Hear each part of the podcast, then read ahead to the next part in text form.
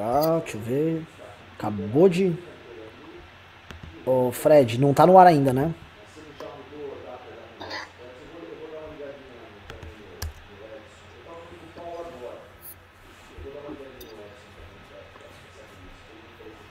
Só esperar entrar a galera aqui. Eu vou até divulgar uma, no, dar uma divulgada no YouTube, no Facebook. E aí a gente já começa.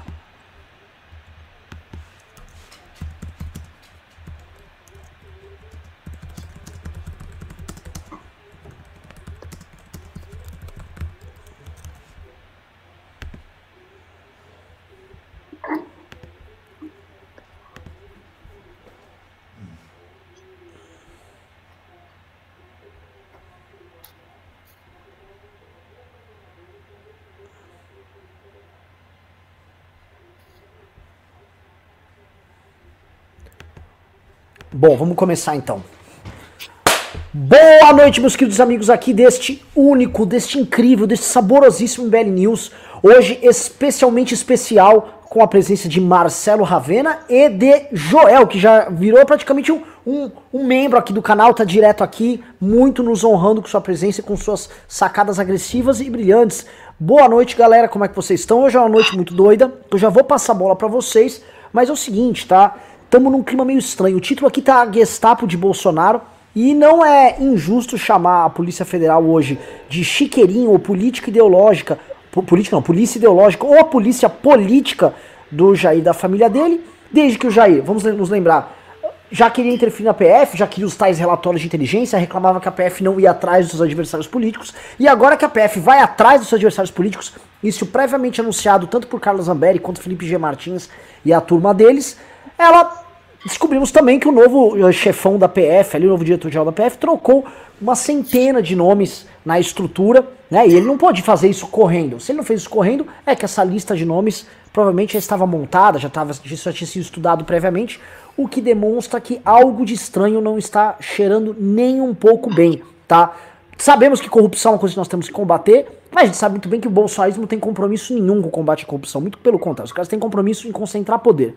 Tendo isso em vista, com a preocupação que nós temos hoje com a própria a sobrevivência da nossa democracia, inicio passando a bola para Joel. Joel, exageramos o título, é Gestapo, não é? É polícia política, não é? O que pretende Jair Bolsonaro? Será que ele quer salvar o Brasil da corrupção? Fala, Renan, fala todo mundo que está vendo aí. Olha, no sonho do Bolsonaro, o projeto do Bolsonaro, você não, não precisa ter a menor dúvida, é criar uma polícia política para dar informação para ele e ajudar o projeto dele. Esse é o sonho, esse é o projeto dele. É claro que a Polícia Federal hoje em dia, ainda pelo menos, não é isso. Mesmo com toda essa ingerência que a gente está vendo, para blindar a família de corrupção. E vamos voltar aqui, tá? Porque o pessoal esquece, o pessoal ficou naquele papinho de que ah, o vídeo não mostrou nada, não sei o quê. O vídeo mostrou elementos fortíssimos, corroborados por outras peças de evidência que a gente tem, que mostram, assim, sem a menor sombra de dúvida, que o Bolsonaro tinha um problema enorme com a Polícia Federal, especialmente no Rio de Janeiro, que a família dele estava sendo investigada. Agora o Carlos Bolsonaro está sendo investigado também, né, além do Flávio.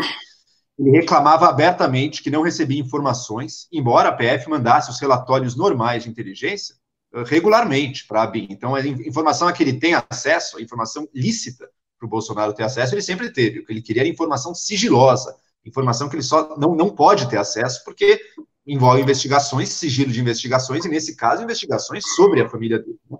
E ele diz com todas as letras: ainda bem que eu tenho amigos na polícia militar e na polícia civil, amigos que vazam informação para ele. Né?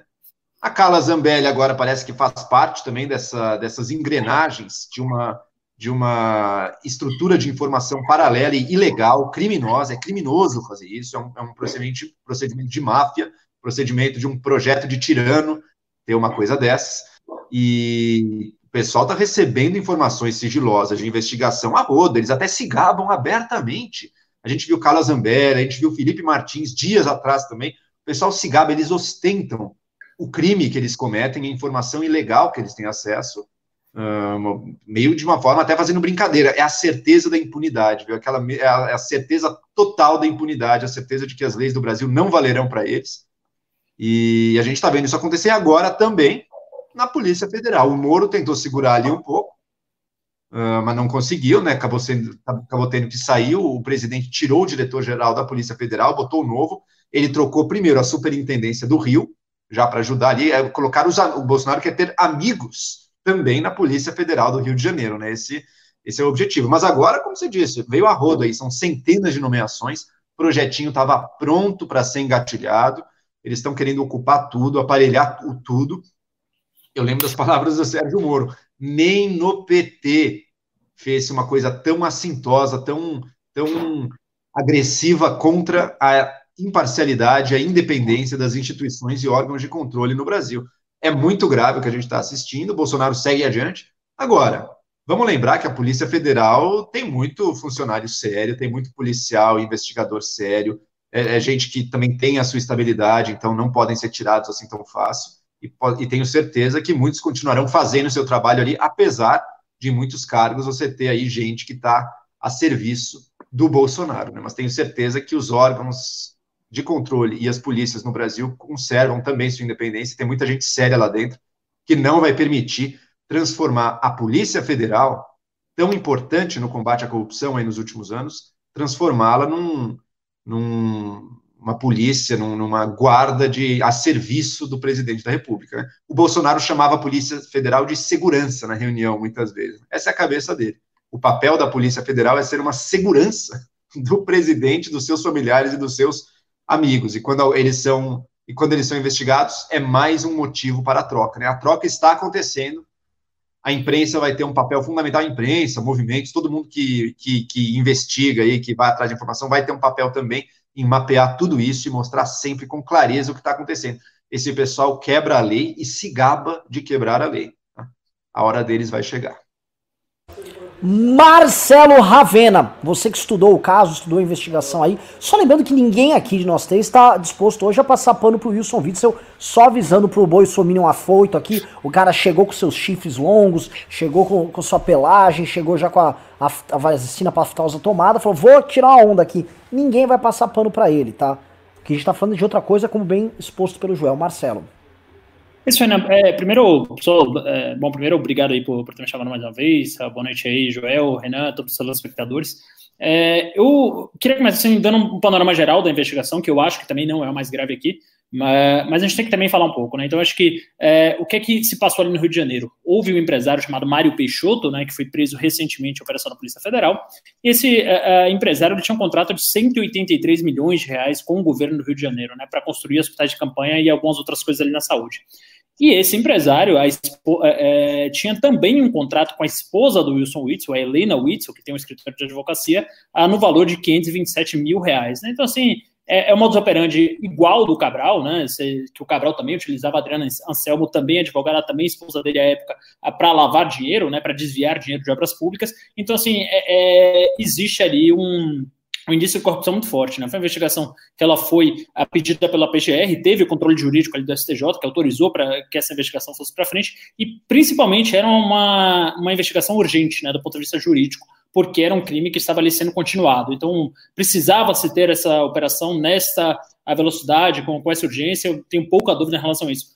Agora, sim, há coincidências nesse processo que são é muito esquisitas, né? Quer dizer, o Bolsonaro, semana passada, ele troca o, o superintendente da Polícia Federal e coloca o, ele tira o, o, como que chamava? O Maurício Valeixo, né, que era indicado pelo Moro, e coloca o Rolando de Souza no seu lugar, né, após tentar colocar Alexandre Ramagem, e aí o Joel faz, fala muito bem que o Bolsonaro se refere ao, às polícia, à Polícia Federal como seguranças dele, porque o Alexandre Ramagem, que era para ser o diretor da Polícia Federal, era o guarda-costa da família na campanha, né, então a gente tem que ter isso em mente. Então, ele realmente confunde isso neste nível, coloca uma personalidade nesse nível.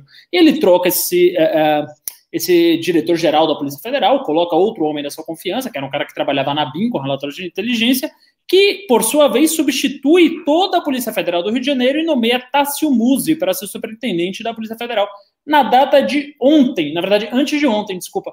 E aí a primeira operação que o cara me deflagra, claro, de novo, com toda a supervisão a, a, do judiciário, com todo o devido processo legal, mas a primeira operação que o cara me deflagra é contra a, o governador do Rio de Janeiro. Então, assim, para mim, fica explícito e evidente que é um viés político nessa operação, que o Bolsonaro está se utilizando de instituições para fazer perseguição a, adversários políticos. E, inclusive, né, e aí se, se, me permite entrar talvez no campo conspiratório, eu não duvido que em algum momento o Bolsonaro invente, a Polícia Federal invente qualquer motivo para bater a porta da MBL, para bater a porta de outros movimentos, para bater a porta do Partido Novo, do PSDB, ou de é, é, quaisquer pessoas que façam oposição a ele, tá? Não estou dizendo é, é, que o Wilson Witzel é inocente de maneira alguma, os indícios aqui são muito claros, mas o uso da Polícia Federal, para mim, é mais grave ainda, né? É, perfeito, Marcelo. Acho, acho importante frisar isso, né? Os méritos da investigação contra o Wilson Witzel não tem nada a ver com a questão do Bolsonaro. Inclusive, ela passou por muita gente, o STJ permitiu, quer dizer, tem indícios sérios que permitem essa investigação. Ele tem que mesmo dar o celular dele, dar os computadores dele para ser investigado, sim. O Bolsonaro, se um dia for pedido exatamente da mesma maneira, vai ter que dar também, evidentemente. Então, os méritos da investigação do Witzel é perfeito. A questão é o Bolsonaro e, o, e outros do bolsonarismo estarem recebendo informações sigilosas antes e usando isso para contar vantagem, para intimidar, para ameaçar. E quem sabe no futuro, isso ainda não está provado, mas quem sabe no futuro, teriam o poder de agir seletivamente, né? Tem dois passos aí. O final é o que você disse. Se em algum momento alguns agentes corruptos da polícia estiverem forjando provas para seguir adiante investigações. Esse é o passo mais grave, é o passo final tem um passo anterior a esse, em que é você tem muitos casos com provas, com evidências, mas a gente só vai perseguir uma parte deles, a parte que convém às autoridades, ao poder. Esse já seria uma, uma deturpação. Você ainda não está forjando nada, mas você já está agindo de forma seletiva, né? E, a princípio, no caso do você não tem nenhum dos dois ainda. Era uma investigação que estava acontecendo, você tem indícios relevantes, o STJ permitiu, está tudo perfeito. Agora, essa informação de antemão, não devia estar na boca da Carla Zambelli, do Felipe Martins e de outros. Precisa se apurar como é que isso aconteceu. Vamos lá. É, o, o histórico é, todo que envolve Bolsonaro, pedido de informações, a BIM paralela, Alexandre Ramagem, é todo muito estranho e muito suspeito. É, eu, eu, gosto de lembrar, é, assim, tem certos elementos que uh, da fala do Bolsonaro, em especial quando incluem essa história do ramagem e aquelas falas do Bolsonaro na, na reunião, quando ele pede as informações. Eu não tenho informação, ele tem informações. Uma das coisas que eu sei, aí é informação minha, que eu tenho de Brasília, é que o Bolsonaro chamou o pessoal da ABIN, tá, alguns funcionários da ABIN, ainda uh, no ano passado, para conversar, porque ele estava reclamando para a ABIN que havia uma ABIN paralela contra ele e que ele queria perguntar para esse pessoal que trabalha na BIM se eles topavam trabalhar com ele para fazer uma contra-BIM paralela. Nesse nível, ele achava que estavam espionando, haviam pessoas, haviam agentes soltos, e ele queria montar isso. Isso eu sei. Tá? Isso já sabe, já tinha ouvido falar. Quando a gente junta essa história do Alexandre Ramagem, que era assim a figura que o Carluxo é, utilizou não só para ser é, chefe, é, chefe de segurança da campanha, mas também líder do aparato de inteligência paralela deles, é óbvio que eles estão, ó, nítido que eles estão tentando montar sua própria polícia de, no mínimo, colher informações, provavelmente de forma ilegal. Você ter um aparato de inteligência ilegal é crime, inclusive, esse é mais um motivo que o Kim abordou ontem para a gente pedir o impeachment, pedir a cabeça do Jair Bolsonaro. E todos esses elementos eles vão se juntando justamente no momento que o Bolsonaro interfere na PF. Quando a gente tem essa interferência do Bolsonaro na PF, muita gente estava olhando assim: ah, ele está interferindo na PF para salvar seus filhos. E disso eu não tenho a menor dúvida. Acho que é claro para todo mundo, ele, o Bolsonaro já vocalizou isso. O problema é que essa outra história da BIM paralela, do aparato de inteligência paralelo, essa história se mescla e ela tem uma timeline própria também. Essas duas histórias, elas se juntaram agora aqui e no fundo não é que elas são duas histórias, elas sempre foram a mesma história. O que me faz crer que quando houve também a, a, os fatos relatados pelo Paulo Marinho, provavelmente essas duas coisas também se entrelacem. Quando eu digo as duas coisas, quem contou para ele, quem chamou ele para conversar, uhum. o porquê pararam aquela investigação. Talvez mesmo antes da campanha, todo, to, toda essa história de tem uma inteligência paralela, justamente o Bolsonaro, que é um cara extremamente noiado, quem conhece o histórico do Bolsonaro, Bolsonaro acha que assim, tem um, tem um cara querendo matar ele, ele abriu a porta, tem um cara para matar ele aqui. Bolsonaro, antes do Adélio, o Bolsonaro sempre foi esse cara profundamente paranoico. Acho que porque ele denuncia os comunistas, tem um comunista ponto para matar ele, não sei o quê.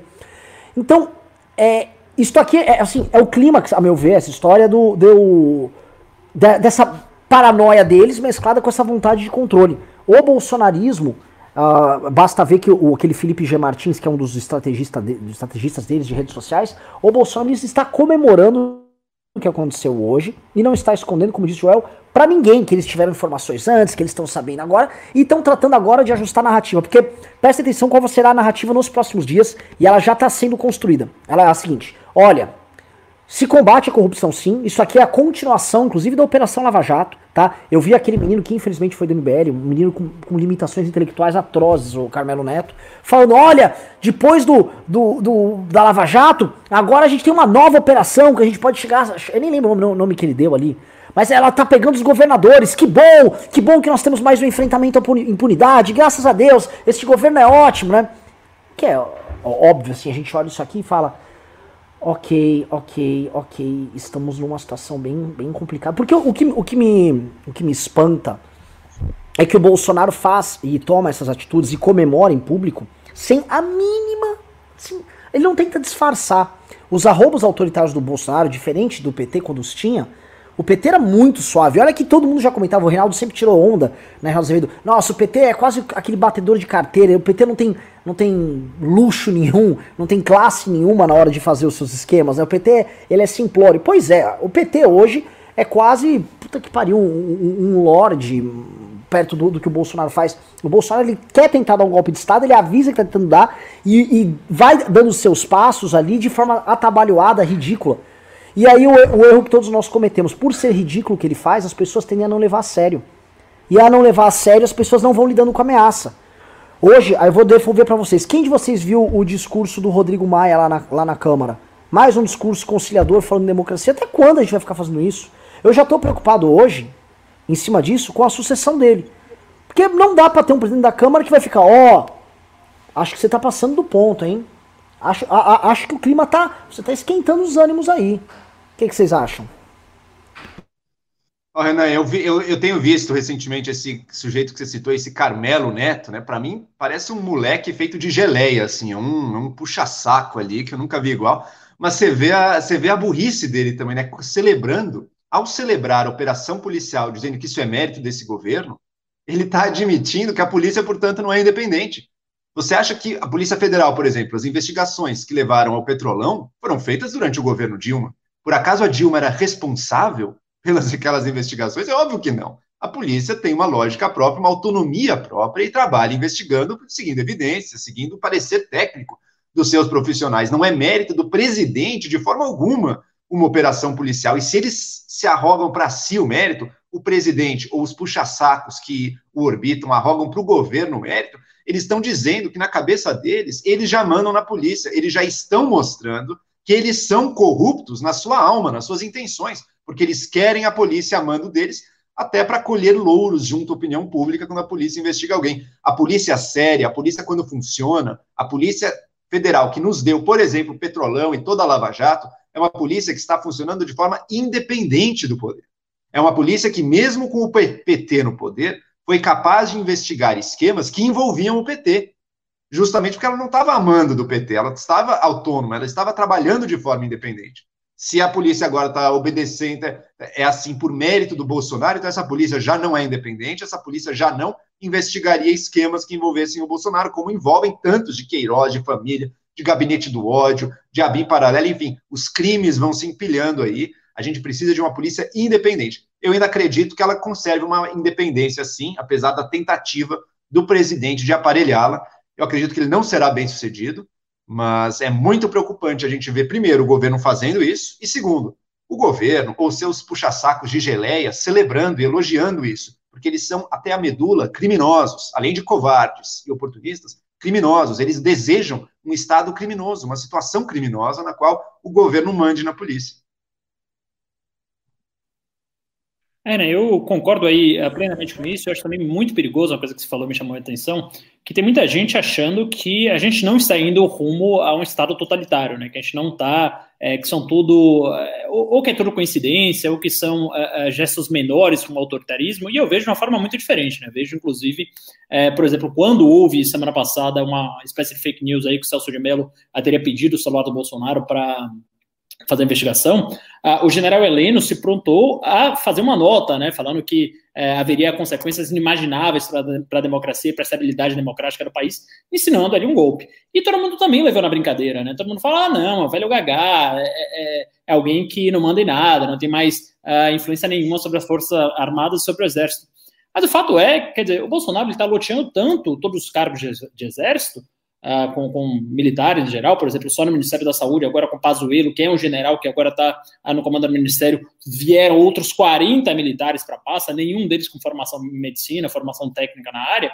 Então, assim, e, a, e agora você vê as investigações avançando rumo aos adversários políticos do Bolsonaro, a gente está arrumando a um autoritarismo, a um Estado totalitário, é, de maneira muito rápida. E ainda tem muita gente que se, se nega a ver isso, né? Se nega a ver a verdade. Olha, olha assim, olha, é, olha esse de fato e pensa: ah, o Wilson Witts é corrupto, então para mim é, é, é, não importa. Mas aí tem aquela velha frase lá, que eu não, não vou me lembrar aqui a ordem, não vou me lembrar exatamente o que é, mas assim, ah, foram pegar os judeus, eu não era judeu e deixei passar. Eu foram pegar os negros, eu não era negro e deixei passar. E aí, é, uma hora vieram me pegar e não tinha mais ninguém para me defender, né? Então acho que a gente começa a chegar ah, num ponto parecido com esse, né, que o Bolsonaro começa a perseguir ah, ferozmente inimigos políticos com aparelhamento de todas as máquinas, o PGR, inclusive, fazendo um trabalho vergonhoso nesse sentido, parece muito mais um advogado-geral da União do que o PGR, é, e que, aliás, isso vem de uma anomalia muito grande que a gente tem na nossa Constituição, que é o fato do PGR poder virar ministro do Supremo, o que claramente o coloca ali na posição de é, é, de barganhar com o presidente, não denunciar, de é, engavetar a, as denúncias para ganhar essa vaga no Tribunal Federal com a vaga vitalícia, ao contrário do PGE, que tem um mandato fixo de dois anos. Então, assim, é, a nossa república ela vai perdendo confiança a cada dia, ela vai é, é, virando autoritária a cada dia, ela vai indo no rumo ditatorial mesmo a cada dia. Mas a gente está aqui mais ou menos com aquela história, aquela fábula do sapo que fica na panela, né? Que a panela vai esquentando, ele vai lá relaxando tal, quando percebeu já morreu queimado. Olha, eu vou, eu vou adentrar um pouco essa discussão. O pessoal até no chat estava pedindo. Falem do áudio aí do. do Major Olímpio. Inclusive, eu, eu, fiz um vídeo aqui no canal tratando do áudio do Major Olímpio. É um áudio que estava rodando. Não sei se vocês chegaram a, ouvir o áudio. Vocês chegaram a ouvir, gente? Não. Marcelo. É o seguinte: o Major Olímpio encaminhou um áudio para um tal de Azevedo. Imagino que deve ser o general Azevedo. Né? E é um áudio de 3 minutos e 50, onde ele, Major Olímpio ele começa a discorrer o porquê dele não estar com o governo Bolsonaro. Ele pede para que esse áudio seja encaminhado para os grupos de policiais e manda um recado para os policiais de São Paulo que ele, vamos dizer assim, representa. Né? Ele fala no áudio que ele representa o interesse da corporação em São Paulo, mas diz o seguinte: olha, procurem outro cara para representar vocês. Se vocês não estão satisfeitos comigo, é uma pena, mas eu não vou, eu não sou gado, eu não vou ficar aqui trabalhando para ladrão. E ladrão de esquerda e ladrão de direita, a mesma coisa para mim. Ele foi, foi um áudio extremamente duro. Tá? É, a natureza do áudio, inclusive a natureza de um cara que tá avisando, eu não vou ficar com o Bolsonaro, o Bolsonaro é ladrão, eu rompi com o Bolsonaro, e o Bolsonaro veio pra cima de mim quando eu era a favor da CPI da Lava Toga, e ele mandou o filho dele vir encher meu saco, aí o Bolsonaro rompeu, fui atacado por eles, e desde então não estou com o Bolsonaro, pretendo a pendurar as chuteiras. Mas o que me interessa nesse ponto não é exatamente o, o fato dele, Major Olímpio, uh, tá pendurando as chuteiras, ele tá brigado com o Bolsonaro, que isso já era meio óbvio.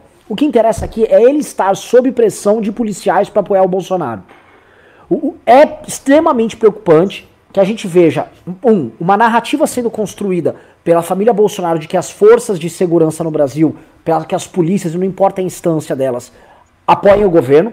Então, por exemplo, esse fim de semana teve uma fake news clara de policiais que estavam batendo continência para um soldado morto e eles fizeram uma montagem onde supostamente ele estava batendo continência para uma manifestação de louquinho carregando o caixão deles.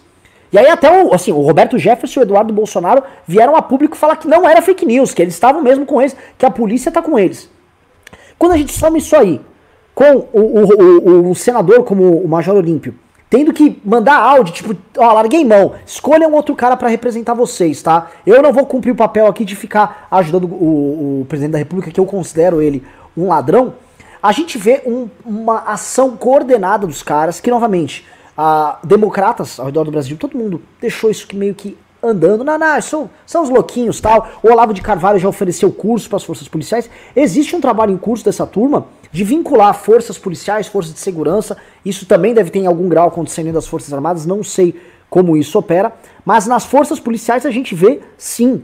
Tanto que naquela greve, naquela famosa greve dos policiais lá no Ceará, boa parte dos líderes eram bolsominions e muitos deles estavam em grupos de WhatsApp bolsonaristas. Tá? Inclusive o novo marido da Carla Zambelli, tudo indica, eu tô recebendo, eu tô recebendo informação agora disso aí. Ele é ligado a essa turma grevista aí, tá? Pelo que eu ouvi, vou compilar as informações. Mas o, o cenário que tá pintando aí é sim desses caras tentando instrumentalizar forças de segurança, forças de polícia pra, para o caos, para a confusão, para desobedecer ordens de governador.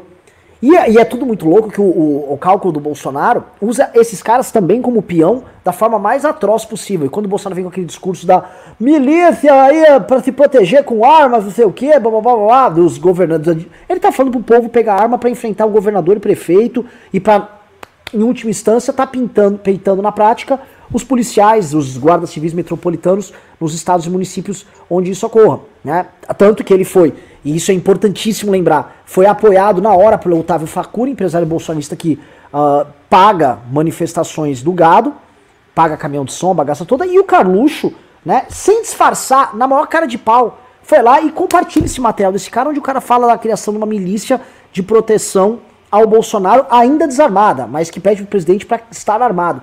Né? Então é uma, um processo de chavismo, de venezuelização. E olha a gente que falava, não, somos todos. No Brasil não pode virar uma Venezuela. Esses caras usam esse discurso até hoje. Estamos Pelo vendo uma Venezuela. Virou, né, não, não. O nosso o Bolívar brasileiro, se diz? É. Ah, não, o Bolívar brasileiro tá complicado. E aí eu vou, vamos entrar em Paulo Palestra aqui nessa história. A gente vai chegar em Paulo Palestra, o Marcelo. Que eu, o que eu quero saber é o seguinte: vocês viram a galera do mercado financeiro gozando com aquele, com aquele discurso do Bolsonaro. Inclusive, mais do que com a parte econômica, que já é trágico, eles estavam vibrando com o discurso das armas. Joel, nos ilumine aqui. O que, que a gente faz com essa elite, Joel? Pois é, né? Uma elite, é, é a pior parte da elite. Não é toda elite, mas é a pior, é aquela que é mais gananciosa, aquela que não reconhece nenhum freio ético, legal, moral, a sua ambição, né? Que acha que o seu lucro, o seu interesse está acima de tudo. Então, chega a crise, ou eu vou continuar lucrando, ou eu demito meu funcionário na hora, não quero nem saber. Quero ter a minha arma, quero ter a minha milícia privada. Quer ter tudo, quero desmatar a Amazônia. É tudo, tudo, tudo, sem pensar, é, pensando zero no futuro, zero no próximo, não tem zero sentimento valor cristão, assim, aquela é a ambição mais desenfreada que você possa imaginar estão do lado. Muito, muita gente do mercado financeiro que se acha espertão também, né? Entra nessa, não, porque, porque é um pouco uma, uma ética que ressoa um pouco no pessoal do mercado também, né? Não todos, mas o legal mesmo é estar tá por cima. É, é o, o, meu ideal é ser o cara da série Billions ali, o cara que tá malandrão, que tá sempre lucrando em cima de informação privilegiada, tô sempre levando a melhor, levar vantagem em cima de sempre, sabe, acima de todos. E então eles gostam um pouco disso, mas esse mercado financeiro não é um guia muito confiável também. Né? Como eles erram, né? Como esse pessoal estava em polvorosa, celebrou o Bolsonaro quando ele foi eleito, um ano depois já estavam lamentando que o Bolsonaro é porcaria, não consegue nada. Então, ao mesmo tempo que esse povo se deixa levar às vezes por esse esse egoísmo do momentâneo assim, ele é tão extremado que ele acaba sabotando os próprios interesses deles, porque depois perdem. Então, olha o que aconteceu com o dólar, olha o que aconteceu com a bolsa até agora. É muito ruim para o Brasil isso que a gente está vivendo. O mundo inteiro olha, quem não está contaminado por esse clima de torcida, quem olha de fora do Brasil, publicações conservadoras, tá? Do mercado financeiro, Financial Times, Bloomberg, não estou falando de, de, de área de Cuba, não. Uh, publicações uh, conservadoras, liberais ligadas ao mercado olham e falam: olha, o Brasil é uma bagunça pura, não tem a menor esperança de você ter esse clima de estabilidade, de respeito à lei, de previsibilidade, de reformas feitas de maneira séria e competente para você ter uma melhora econômica aí. Então a gente está caminhando assim, apesar. Eu, eu, tenho até hoje eu tenho alguma simpatia, digamos, pelo tipo de discurso do Guedes, apesar de algumas tentativas dele ali, está muito distante, está cada vez mais distante. A gente viu nessa última reunião, bom, o próprio Guedes está perdendo um pouco as estribeiras ali. Né? A gente viu nessa última reunião o Guedes tentando convencer o Bolsonaro de que o equilíbrio fiscal é importante, porque com equilíbrio fiscal, ele não vai sofrer impeachment. Chegou nesse nível, sabe? Não, não, Bolsonaro, por favor, busca o equilíbrio fiscal, porque daí não tem impeachment. Está tá reduzido a isso, tá muito. O, o, o único cálculo que importa para o Bolsonaro é o impeachment. É, é, o, desculpa, é o cálculo político, que agora significa evitar o impeachment. Tá? Então eu também não sou dos mais alarmistas com relação à, à coisa do Estado totalitário, tudo que o Bolsonaro quer. Eu tenho certeza que ele quer isso mas eu também acho que ele está numa situação cada vez mais enfraquecida e que esse aumento da agressividade dele tem muito a ver também com essa percepção de que ele está muito vulnerável, que as opções dele estão escasseando, ele já está de braços dados com o que há de pior na política brasileira, ele está perdendo caminhos, e agora até a agenda do Guedes é, Bolsonaro, por favor, faz a minha agenda que você não cai, se você, fizer, se você não fizer, você cai. Então está muito, ele está preocupado, o pessoal das fake news está desesperado, isso inclui Eduardo Bolsonaro, inclui Felipe Martins, desde que chegou esse Sleeping Giants Brasil aí, o pessoal tá histérico, soltando a franga nas redes sociais com medo de perder mais uma boquinha. Não é a única boquinha deles, mas é uma boquinha. Então, é o que a gente está vendo. É, um, é, aquele animal, é o animal encurralado, né? Uma ratazana é perigoso? Não, mas se ela estiver totalmente encurralada, ela vai tentar te dar umas mordidas ali. Aí você se cuida e esteja preparado para bater na hora certa. Porque como é, algumas loucuras, alguns atos perigosos são possíveis nesse momento. Marcelo? É, eu, eu é, tenho um pouco diferente aí, é, principalmente aí vamos falar sobre o Bolsonaro, né? É, é, é, o que a gente sempre fala aqui no News. Ele faz tanta bobagem, tanta besteira, que a gente acaba não tendo tempo, apesar do programa ser longo, de falar sobre todas elas. Né? Tem algumas aí que são muito graves que acabam passando despercebidas. Então, por exemplo, é, no dia de ontem, os principais jornais do Brasil, todos eles, Estadão, a Globo, é, Folha de São Paulo, etc., falaram, anunciaram que vão parar de cobrir aquela entrada do Alvorada porque não há segurança suficiente. Né? Então, quer dizer, é mais um passo do Bolsonaro como autoritarismo. E isso não é histeria. Eu sou assim, um cara é, é bastante racional, pelo menos me considero assim, me leio assim, a maioria das pessoas me lê assim. Só que assim, ele tem um ímpeto de calar a imprensa, de é, acabar com a imprensa, de é, atacar a imprensa o tempo inteiro, e agora ele coloca na prática também, porque assim, a partir do momento que você tem ali o tal do acampamento dos 300, que sabidamente está armado, né, que são as pessoas que ficam ali na porta do Planalto, ah, e, e, a gente, eu falo sabidamente está armado porque eles falaram que estão armados, tá? Então isso aí não foi notícia da, da extrema imprensa, como vocês gostam de dizer. É, e você não dá o mínimo de segurança para que a imprensa possa cobrir as, as atividades presenciais do dia a dia, é, você está colocando a imprensa ali no corner, né? Você está colocando a imprensa no corner perigoso. E aí você vai falar uh, um pouquinho da nossa elite. Eu achei, aliás, você deu um baita discurso aqui, um discurso quase é, me emocionei aqui ao vivo, que para mim foi um dos melhores discursos que eu vi sobre nossa elite em muito tempo. É uma elite realmente muito ruim, né? É, eu, eu, sei que muita gente romantiza isso, até o fato da, da, elite ser muito ruim, que é uma elite que não leu nada, uma elite letrada, etc., porque isso significaria, de algum modo, uma mobilidade social no Brasil. Mas a gente sabe que isso não é verdade, né? A gente sabe que é, a gente tem pessoas aí que estão há gerações e gerações uh, usufruindo de grandes benefícios, ou enfim, é, que são muito ricas, mas que não pararam para ler nada. E esse é, e, é como eu já falo também com muitos disclaimers aqui, é, não é toda elite mas assim, é uma elite muito barulhenta e que está tá mostrando suas garras agora, né? Então, quando você pega o mercado financeiro, no mercado financeiro você tem dois nichos ali em geral. Primeiro, o pessoal que construiu carreiras em bancos, né? Que é, é, são pessoas com boa formação, são pessoas que estudaram nas melhores faculdades, são pessoas mais instruídas, são pessoas que raríssimas vezes estão apoiando o Bolsonaro hoje. Mas você tem também um fenômeno novo, que é o tal do trader, né? Que é o cara que fez um cursinho ali de qualquer coisa. O mercado o ano passado subiu é, 50%, o cara deu alguma mágica ali, subiu 150%, ficou rico do dia para noite, né?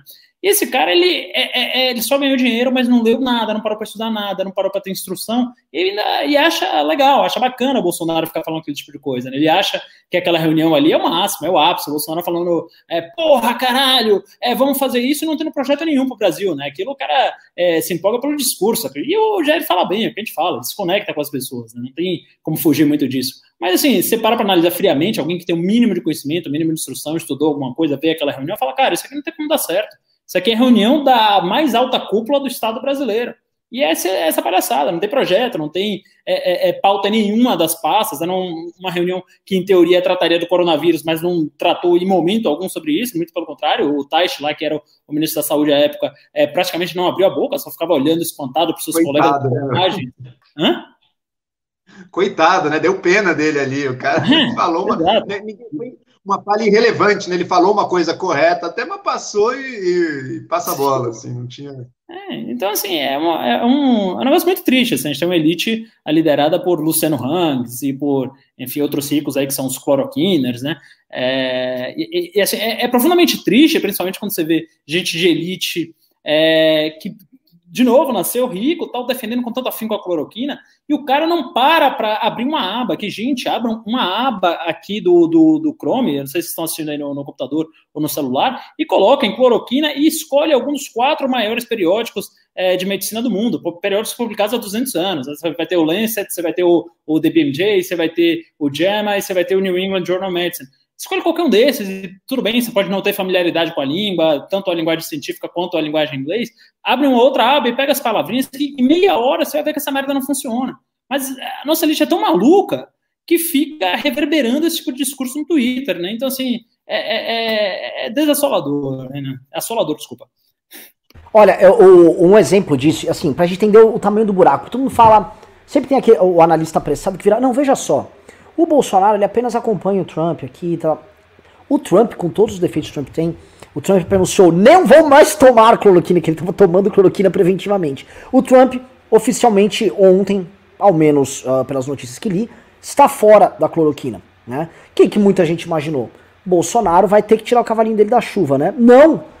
O Ministério da Saúde, já bolsonarizado, já avisou. Não, não, não, não, vamos manter o protocolo da cloroquina vivo sim. Aí um deputado amigo nosso, o Paulo Dado Martins, postou em tom de comemoração. Bolsonaro vai manter a cloroquina, tá? E aí eu vi alguns comentários, tinha um comentário que era muito triste, que é um cara falou assim: "Ah, é, eu vi. Bom, pelo menos o presidente quer que a gente tenha mais uma opção, né?" é tipo, os caras é o Mr. Brightside. O cara quer ver o lado bom em tudo. O copo sempre tem que estar tá com tem que estar tá cheio o copo. Não, não. Pera, pelo menos não não funciona. Ah, porra, esse presidente é tão bom que pelo menos essa opção a mais ele quer que a gente tenha. É, é triste, cara. Assim, é é, é, muito triste. Assim, eu, eu, fico chateado com o gado, porque há algo de, de esperançoso, sabe? Os caras estão querendo acreditar. Tem gente querendo realmente acreditar. Eu vou pedir aqui pra galera, estamos com mil pessoas, uh, mil likes aqui na, nas postagens, estamos com 3 mil pessoas na live. Galera, desçam o dedo aqui no like para trazer gado pra gente poder laçar o gado, pro gado ser maltratado aqui, pro Ricardo Salles também não defendê-lo, porque o Ricardo Salles acabou com o Ibama. Venham pra cá, deem like, compartilhem a live, né? Podemos falar de Ricardo Salles, viu, Joel? Se, se esse assunto é. Porque a gente acabou não comentando dele. Tanto, a gente chegou a comentar uma vez, eu comentei com o Kim. Porque veja só, Joel, é o seguinte problema. Tá, vou trazer aqui. O Kim, o Kim tinha uns projetos estranhos lá do meio ambiente, hein, Renan? Não tinha. Não. Não, não, Kim... a concorrência, a concorrência interestadual para ver quem permite mais desmatamento, não tinha umas dessas do Kim ali? Tô perguntando, eu, eu, eu vi de longe. Não, o Kim ele pegou a relatoria do, do licenciamento ambiental. E o, no, na, na, relatoria ele pegou o projeto e aí ele fez esse projeto. O Maia já avisou ele. Eu só vou botar esse projeto para passar sob duas condições. A primeira é um, o deputado tem que pegar é um deputado urbano, não será um deputado rural, tá? Para ninguém falar que foi a bancada ruralista que tocou. E como esse deputado urbano ele vai ter um eleitorado urbano, ele vai receber as mesmas pressões que eu como presidente da Câmara que tem eleitorado urbano vou receber. Então aí o, o Kim, beleza, o meu eleitorado é urbano, topo. Segunda coisa, é, isso terá que ser consenso do, do pessoal do agro ao pessoal lá da, da SOS Mata Atlântica. E o, e o Kim fez um relatório e ficou um ano trabalhando para fazer um relatório. Conversa com o, com o pessoal do PSB, tem um deputado do PSB que eu esqueço que é, é muito ligado à Casa Ambiental vai, fala com o pessoal do PDT, fala com o Molon e vai, visita a SOS Mata Atlântica, e aí conversa com a Confederação Nacional da Agricultura, conversa com empresários. Ele tá tocando aquilo lá, tá um ano tocando, torcendo para aquilo entrar em pauta. De repente. E assim, muito razoável, muito razoável. Já teve pessoal batendo um lado, batendo o outro. É um tema muito, muito complicado. Você tem ao mesmo tempo que desburocratizar, tem muitas burocracias assustadoras, ao mesmo tempo você também tem a Volupe ali, que o, o Joel tava comentando. E o Kim tava tentando construir o negócio, tava, sabe, ficando ponto de Aí veio a boiada ali do. Veio a boiada do, do Ricardo Salles, acabou a discussão. Acabou a discussão. Aí sabe o que, que o Ricardo acabou, Salles faz com a, com, a, com a boiada? A própria ideia de, pô, vamos desburocratizar para ajudar a, a, investimentos em infraestrutura, isso morre. Os caras também atiram no próprio pé. Aí fica. Ou, ou os militares naquela reunião estavam falando do Pro Brasil que é um grande projeto de grandes investimentos com obras, infraestrutura, blá, blá, blá, blá, blá, que nem tem como arrumar grana para isso, enfim, isso fica para outra discussão. Mas eles dão um tiro com esse tipo de atitude no próprio pé, quando eles acreditam que vão enrolar, vão fazer a boiada passar e vão ferrar, por exemplo, a Mata Atlântica, que foi uma coisa que foi vocalizada por ele ali é um troço assim. É, e assim, já seria preocupante se isso tivesse sido dito, por exemplo, pelo Tarcísio, que é da infraestrutura, ou pela Tereza Cristina, que é a ministra da Agricultura. Não foi. Foi pelo do meio ambiente. A coisa é muito louca, que é o cara que deveria justamente fazer o contrapeso ali à, à ação desses outros ministérios, né? Ter, é, tem que haver uma tensão natural entre as duas coisas. Não tem. Ele estava ali tentando ser mais, é, ser mais real do que o rei. Né? Ele estava tentando ser mais preocupado com a resolução desses problemas do que os caras. Aí fica muito difícil. Pro Kim, que tem essa, essa pauta, que é uma pauta, que é a, a, a principal relatoria dele, do mandato dele, atrapalhou demais, assim, foi uns dois, três passos atrás. É, não, sem dúvida. Esse, esse Ricardo Salles, ele está a serviço do garimpo ilegal e a serviço do que há de mais retrógrado, atrasado e destrutivo, predatório no agro, que aquele, aquele Naban Garcia, o pessoal que quer, não tem tecnologia, não tem investimento de capital, você tem apenas desmatar, colocar cabeça de gado, arrasar o solo e partir para a próxima, para a próxima, para a próxima.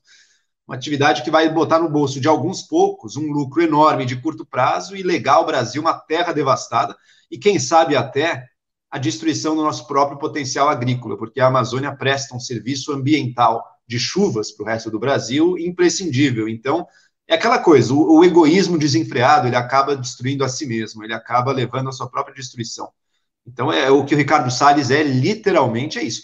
Ainda bem que ele admitiu em voz alta ali na reunião, e ainda bem que ele foi desnudado, assim, ele sabia que estava sendo gravado, hein? Imagina o que, que esse cara não fala em sigilo, né? Mas ainda bem que ali ele desnudou completamente o interesse dele, as intenções uh, zero republicanas, antiéticas, imorais dele, de enquanto o Bahia está preocupado com dezenas de milhares de mortos, o cara quer me passar uma agenda para facilitar o desmatamento da Amazônia, tá?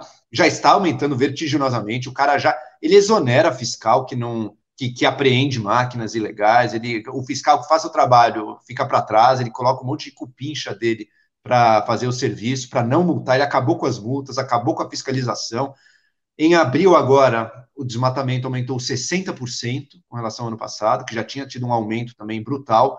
Então, o negócio assim é passar o rolo compressor, passar o trator sobre a selva amazônica na defesa de interesses criminosos, corruptos e predatórios. Tá? Não tem. Ainda bem que ele falou isso. Ok, talvez algum, algum projeto válido tenha tra travado também, mas ao menos travou o, o, a anistia da grilagem que eles estão tentando passar, vai travar muita, muita iniciativa do, disso, que é o que há de mais retrógrado. É importante sempre nunca demonizar uma classe, sabe? Os produtores agropecuários no Brasil são uma força econômica e importantíssima, e os interesses deles é tão válido quanto de todos os outros, tá? O problema é que toda classe, todo grupo tem sua banda podre, sabe? O agro tem sua banda podre, a polícia tem a sua banda podre, a elite tem a sua banda podre, a mídia, a imprensa tem a sua banda podre, todo, tudo tem. A questão é que esse governo ele gosta de se aliar justamente às bandas podres. Né? A religião tem a sua banda podre, tudo que é a banda podre, a ganância desenfreada, está junto do governo. Então, felizmente, alguns projetos muito sérios que seriam passados deram uma, deram uma parada aí. Ricardo Salles, no seu afã de destruir a Amazônia, talvez tenha sido, tenha sido tão abertamente, abertamente predatório que ele acabou protegendo, pelo menos por enquanto, um pouquinho só a Amazônia. Né? Não que o risco tenha passado, mas felizmente parou. Meu, Queria, queria falar um pouco aí sobre o Ricardo também, Ricardo Salles. É, primeiro, eu queria fazer uma confissão aqui no News. É, eu ainda não consegui me conectar emocionalmente à pauta ambientalista. Tá? Eu sei que é uma pauta muito importante, pragmaticamente sei uh, da sua importância e, e, crescente importância no mundo inteiro, mas ainda não consegui me conectar emocionalmente. Ainda assim, é, como cara vindo do mercado financeiro e com uh, aquela cabecinha um pouquinho mais focada em lucro, é, ainda assim, olhando do ponto de vista objetivista, o Ricardo Salles faz um mal enorme para o Brasil e para os mercados financeiros. Né? Porque é, essa pauta é muito cara no mundo inteiro. Né? Então, você pega a qualquer fundo dos gigantes, tanto nos Estados Unidos quanto na Europa, eles têm um setor de compliance que eles não deixam que esses fundos invistam em países que são socioambientalmente irresponsáveis. Né? E a mensagem que o Ricardo Salles passa, por exemplo, quando está tendo aquela queimada nas Amazônias, uh, na Amazônia, ele faz uma charge do Greenpeace, de outras ONGs, tacando fogo na floresta, é uma mensagem de que, obviamente, ele não tem seriedade nenhuma, ele não tem compromisso algum com a preservação do meio ambiente. Né? Ele está ali é realmente só para lacrar no Twitter e para falar qualquer coisa nesse sentido.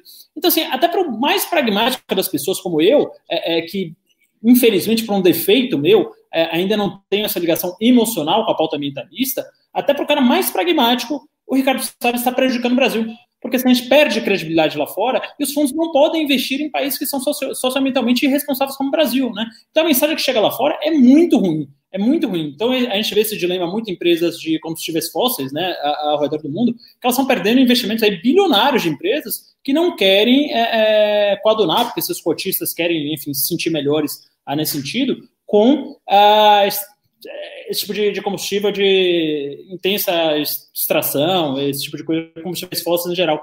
E aqui no Brasil acontece a mesma coisa, quer dizer, você vê vários fundos lá fora que tem aqueles selos verdes, etc., que hoje em dia já são os maiores fundos, não podendo investir no Brasil, porque o Brasil não tem uma pauta ambientalmente séria. Então, isso também freia o desenvolvimento de uma maneira gigantesca. Isso faz também para quem está no mercado financeiro e está pensando, é, foda-se o ambiente, toca fogo nessa merda mesmo, vamos. É, é, o que importa é o Brasil crescer. É, é, um tiro no pé, é um tiro de escopeta no pé, porque assim, é, isso só faz com que o Brasil receba menos e menos recursos para investimento. Olha, é, eu tenho, eu, eu, sempre falo isso, eu tenho muito contato com a bancada da agricultura com a própria. Já tive contato com a ministra Tereza Cristina, mas uh, conheço eles desde a época do impeachment, já dei, já dei entrevistas falando sobre o, o papel da, da bancada. E as lideranças da agricultura organizada, elas estão assustadíssimas com o que está acontecendo. Você tem de um lado a área ideológica vindo com essa lógica do, do sou contra a China, arrumando de sabores. A gente já listou várias vezes no MBL News, sabores com o mundo, mundo islâmico, de sabores com a China ali, que são clientes enormes. O Brasil, o Brasil é o maior fornecedor de carne halal do mundo. Pra que, que o Brasil tem que ficar em, se meter em brigas que não tem nada a ver? Com a China também, que é o principal. Ó, a gente tem aqui balança comercial, é a boa parte dela é a China comprando os commodities brasileiros, em especial a, a, os da agricultura. E aí o, eles estão assustados. E eles falam o seguinte: nós não precisamos, todo mundo conhece, quem conhece, dá uma pesquisada em Matopiba, as frentes agrícolas estão indo para Maranhão, Tocantins, Piauí e Bahia. São essas as frentes que estão avançando. Eles assim, nós não precisamos entrar. A, o, o, quando houve o famoso. Como chama aquela a lei ambiental, que tu esqueci o nome dela, tem um nome famoso. Ah, que a Marina Silva participou, deu toda a discussão, tô esquecendo agora. Código Florestal? Isso, Código Florestal. O, o agro chegou ali, não, não, se, se respeitar o que está disposto no Código Florestal, pra gente funciona. Tanto que eles estão avançando mesmo, o agro organizado, não tô falando do grileiro, tal, eles estão organizando, é o Matopiba, Maranhão, Tocantins, Piauí, Bahia, são as novas frentes agrícolas que estão avançando, e é para lá que esses caras estão indo. Eles estão, para eles, essa história toda, você pega o agro organizado, os grandes agricultores, esses caras estão com pavor do que está rolando. Tanto que o agro organizado já não está com o Bolsonaro. Quem está com o Bolsonaro ainda hoje é essa turma, como o Joel eh, descreveu, do Naban Garcia, que é, uma, é uma, um tipo de briga que as pessoas não, nem acompanham. Tá? O, o agro desorganizado, ou o agro bolsominion, tentou derrubar o agro organizado nos últimos anos, organizaram, vamos dizer, toda sorte de novos movimentos, micromovimentos, atacando os caras lá, deram golpe um monte de gente. Tem uma turma que deu golpe lá. Assim, é um troço horroroso. E aí entra uma coisa que. É, o Joel teve um, uma, um insight aqui. Que o bolsonarismo é o governo das bandas podres. O, o bolsonarismo, de certa forma, ele olha os setores que se sentiam, vamos dizer, preteridos. São, são as alas preteridas em diversos setores. Então, alas preteridas em setor empresarial, alas preteridas na religião. A gente pode pegar como está tendo a festa de pastor picareta junto com o bolsonarismo.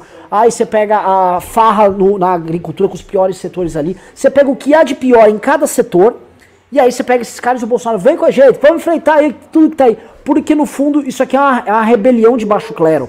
Né? Eles veem esse espírito baixo clero no Bolsonaro e querem participar disso. E a coisa ela é tão assintosa, é tão descarada, que um dos porta-vozes deles é o Roberto Jefferson. Roberto Jefferson, que é um cara banda podre da política, ele é porta-voz público, não é um porta-voz qualquer. Hoje o Roberto Jefferson estava no pânico da Jovem Pan. E não é a primeira vez. O, o, o, o Roberto Jefferson debateu com o Kim. Não sei se foi na CNN ou na, ou na Jovem Pan também. Como um cara defendendo o governo, falando em nome do governo. Então, essa, essa rebelião aí da banda podre, essa rebelião de baixo clero dessa turma, de todos os setores, é o tom do que é o bolsonarismo.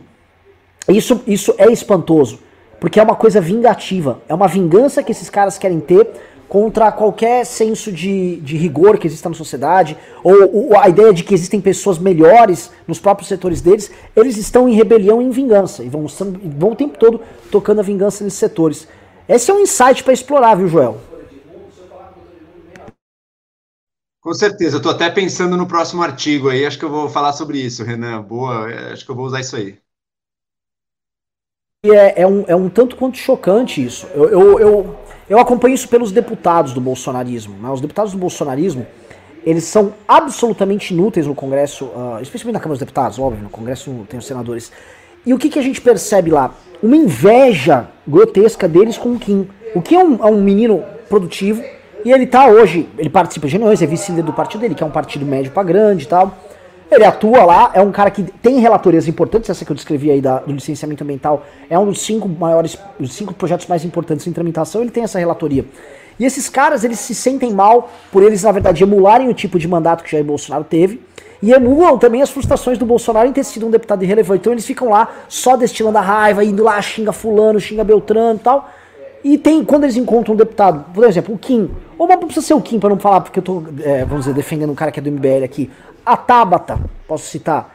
Podemos citar, por exemplo, o Poit é um, garo, um garoto que cresceu ali dentro. Eles ficam putos. Eles não aceitam isso. Eles acham isso. Ah, viu? Ele se aliou com essa turma aí. Ele se aliou com os poderosos aí. Se eles não fossem desse outro partido XYZ, eles não estavam bem. Porque eu, eu sou preterido, porque eu falo verdades. É só esse sentimento que tem. É o mesmo sentimento quando a gente olha do tiozão do zap. O tiozão sente isso. Ele sente que ele é preterido na vida porque. Por todas as razões. Ah, porque o comunista tá me preterindo. Ah, porque eu sou, sou homem, tô sendo preterido. Ah, porque tem um esquema que tá sendo montado.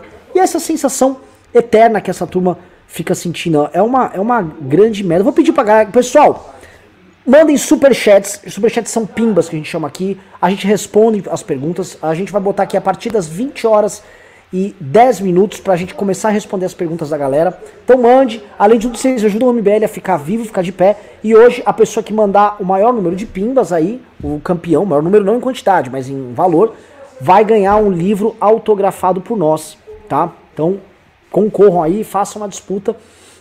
Voltando agora aqui para o programa, uh, vou devolver a bola aqui para vocês para um outro assunto que eu acho que é, é, é, bem importante, enfim, também a gente não pode deixar passar batido, tá? Uh, vocês devem ter visto o discurso do Maia e vocês devem ter visto, uh, que novamente denunciando de forma muito branda o que está acontecendo. Mas ontem teve o Bolsonaro indo novamente no Aras, e a gente está vendo o Aras hoje, isso, isso, isso aconteceu. O Aras uh, provavelmente acho que já mandou arquivar a questão dos telefones ali, né, do Bolsonaro. O Ravena deve ter visto isso aí já. É, essa aproximação do Aras com o Bolsonaro, até que ponto assim, a gente vai, a gente vai sair dessa. vai ficar aguentando e vai, vai ficar nessas notinhas oficiais vindos dos demais poderes? Isso é de uma desfaçatez tão grande, porque a gente está vendo um aparelhamento acontecer, né, um PGR funcionando como a AGU, e eu não tô vendo das autoridades absolutamente nada acontecendo. O Bolsonaro tá sempre na ofensiva. Né? O que fazer nesse assim, esse caso? O que, que começando pelo Marcelo? Tá, é, é, é, um caso bastante complicado e é uma das raríssimas vezes que eu dou razão aí aos bolsominions da internet. Porque o Centrão é uma merda, né, nesse sentido. Porque o Maia, quer dizer, o, Bolsonaro ele tá um ano e meio é, exaustivamente atacando o Congresso Nacional. Está um ano e meio atacando exaustivamente a política, há um ano e meio exaustivamente atacando ah, os parlamentares e a democracia representativa. E o Maia está um ano e meio fazendo nota de repúdio. Né? E aí você começa a pensar, né? Por que será que ele está fazendo isso e não está tomando ações mais enérgicas, né? Porque ele não está tendo a postura de estadista, como, por exemplo, a, apesar de todos os defeitos, teve o Eduardo Cunha. Né? O Eduardo Cunha ele teve uma postura de estadista ali, quando ele falou: olha, é, aqui está na hora de, de, abrir um impeachment, em que pese aqui todas, é, é, é todos os cargos, todo mundo tem no governo Dilma, é, aqui não dá mais. Tá? Por que será que o Maia não está fazendo isso? E a única coisa que me vem na cabeça, e aí eu posso estar sono conspiratório, mas eu não consigo ver alguma outra alternativa, é porque o, o general Mourão não está construindo um novo governo. Porque o general Mourão não sentou à mesa com os líderes do Centrão, com o Rodrigo Maia, para lotear o próximo governo. Né? Porque assim, não é possível que alguém aguente calado e aguente de tão bom grado tantos ataques frontais à democracia, frontais à sua profissão, seu parlamento, a, a casa que ele preside, a imagem e a tudo, ele fique só de notinhas de repúdio, ele fica falando que vai jogar flores para o Planalto, ele fica falando é, é, é que vai, enfim, é, apaziguar as coisas com o Bolsonaro. Claro, tem papel republicano ali, as coisas têm que estar, é, é harmonia dos poderes, está no, no artigo 5 não, no primeiro artigo da Constituição, desculpa, ou seja, alguma coisa que os nossos constituintes julgaram ali de suma importância, né? Então, realmente, o Maia está cumprindo esse papel de certa forma. Agora, sim, não existe harmonia entre poderes, é quando um dos poderes ataca sistematicamente os outros dois, né? Então, ali, a única coisa que me passa pela cabeça, eu queria ouvir do Joel se ele tem essa visão, se ele é, tem alguma outra visão diferente, é que o Maia está esperando o general Mourão sentar à mesa e oferecer a lista de cargos para tocar o impeachment. Porque, assim, é, é, de crimes de responsabilidade a gente já está cheio, e de crimes a, comuns o PGR também já estaria cheio para denunciar. No caso dele, ele não está esperando o governo Mourão, mas está esperando a vaga no STF. Então, assim, é, é, é um negócio inacreditável. É, eu, na minha visão, já temos, já, já poderíamos estar com o impeachment caminhando. Na verdade, o Bolsonaro vem cometendo crimes há tanto tempo. Para mim, já podia ter sido trocado. Eu estaria achando bastante legítimo e desejável para o Brasil. Agora, eu entendo também, vamos ver da perspectiva do Maia um pouco. Primeiro, não tem voto ainda para impeachment. Não tem, provavelmente não tem. Não acompanho um a um, mas eu imagino que não tenha, e ainda mais com o Bolsonaro negociando aí com tanta gente. Tá? Então, colocar agora para perder é o pior dos mundos, né? Porque você, se você colocar o impeachment e perder, você se desmoraliza, daí que não vai ter impeachment nenhum mesmo. Então, tem que ver isso aí. E, e outra, na relação presidente-congresso, o Bolsonaro, é verdade, ataca o Congresso continuamente. Mas se a gente for ver o balanço de poder Congresso Bolsonaro ao longo desse um ano e cinco meses de governo, o Congresso tem agora muito mais poder e muito capacidade de fazer muito mais coisa do que tinha antes. Tá? Antes ele um, já começou tirando muito poder do Bolsonaro, né, em diversos pontos que a gente lembra ali, mas digamos que o Bolsonaro ainda tinha uma ascendência de agenda, quando existia agenda, com, de mandar para o Congresso. Agora, parece que o Congresso toca uma agenda própria, sozinho, engaveta o que quiser do Bolsonaro, muda o que quiser do Bolsonaro, as emendas impositivas já criam uma realidade de orçamento muito diferente para o ano que vem. Então, já muda o, o, equilíbrio do poder aí, já muda bastante. Então, acho que ele também percebe isso. Talvez o discurso dele de União Nacional, eu também fico frustrado por ser, pô, derruba esse criminoso aí, logo, olha que coisas horríveis que ele está fazendo. Agora, ao mesmo tempo, um líder fraco, ele leva ao crescimento dos outros poderes, né? Um líder fraco como Bolsonaro, leva governadores a terem mais importância, STF a ter mais importância e Congresso a ter mais importância. E então acho que o Congresso também vê que talvez não esteja tão ruim assim. Talvez o ideal para o Congresso seja um presidente enfraquecido e o Congresso acumulando cada vez mais poder, né? Vamos ver quanto tempo eles levam isso. Eu torço realmente pelo impeachment, porque eu tenho certeza que o Brasil só vai sair do buraco que está com outro líder. Não tem, não tem a menor perspectiva do Bolsonaro mudar a bagunça que ele próprio instaurou lá em cima, então as soluções não vão acontecer enquanto tiver o Bolsonaro ali. O Guedes pode dar as palestras mais lindas do mundo, que infelizmente eh, os olhinhos dos traders podem até brilhar, mas infelizmente elas não vão trazer as mudanças que a gente precisa para o Brasil melhorar, inclusive economicamente. Então, vamos assistindo. Eu, eu torço muito para a queda, mas eu entendo também que talvez, seja pelo timing, ou seja pelo equilíbrio de poderes, o Maia não se sinta assim tão na necessidade de pautar o impeachment e veja mais como não, vamos tentar um pouco mais a estratégia da união do Brasil, vamos usar o discurso da união, porque, sei lá, a estabilidade que o país precisa, no fundo, dependeria de uma união. Claro, é impossível com o Bolsonaro ali, essa união não vai acontecer, mas talvez o Maia não esteja todo errado politicamente em fazer isso. E uma coisa, uma discordância entre nós vai ter que ter, Marcelo. Cunha, estadista, nossa, isso eu discordo em gênero, número igual. Pelo, pelo contrário, eu acho que o, o Maia, que também não é uma figura que eu admire na política, mas acho que ele cresceu nessa história toda. O Cunha nunca deixou de ser um negociador do pior tipo, sem nenhum, nenhum comprometimento com o Brasil o tempo inteiro. E se ele foi, se ele pulou do barco da Dilma para o barco opositor à Dilma, foi apenas pela negociação fisiológica lá do, do PT com o, o Centrão. Né? O Maia, eu já acho que não, eu acho que o Maia cresceu no cargo. Eu acho que o Maia soube adotar uma posição. Não, não, não que seja uma figura que, nossa, eu vou fazer campanha, vou votar, nem nada disso, mas em alguns momentos ele tem tido um papel importante com algumas pautas nacionais, inclusive, como o Renan salientou, e até a pauta ambiental, mas também a pauta econômica, muita reforma econômica importante. É o Maia e, e grupos de trabalho do Congresso que estão ligados a ele, que estão fazendo diferença. Na educação também, a discussão sobre o Fundeb, por exemplo, é uma discussão que só acontece, eu imagino, em, em parte porque o Maia está ali. Então, esse discurso de união dele, eu não acho que é totalmente falso, não. Apesar de todo o possível passado dele, eu não conheço, não tenho, eu não condeno ninguém de antemão, mas digamos que tem acusações fortes contra ele ali e, e pesam suspeitas fortes contra ele. Apesar disso, ele soube crescer um pouco, uh, coisa que eu acho que o Eduardo Cunha nunca fez. É, não, talvez eu esteja vendo muito corrupção brasileira memes aí, mas você tem razão. Não, não. Olha, olha, meu coração até balança quando falo do, do, do Dudu Cunha ali, porque são, são grandes. Brincadeira, gente. É que desde a compra do MBL pela parte da corrupção brasileira mesmo, a gente é obrigado a fazer memes laudatórios, declarações de apoio e amor ao, ao nosso eterno, nosso sempre presidente da Câmara, Eduardo Cunha.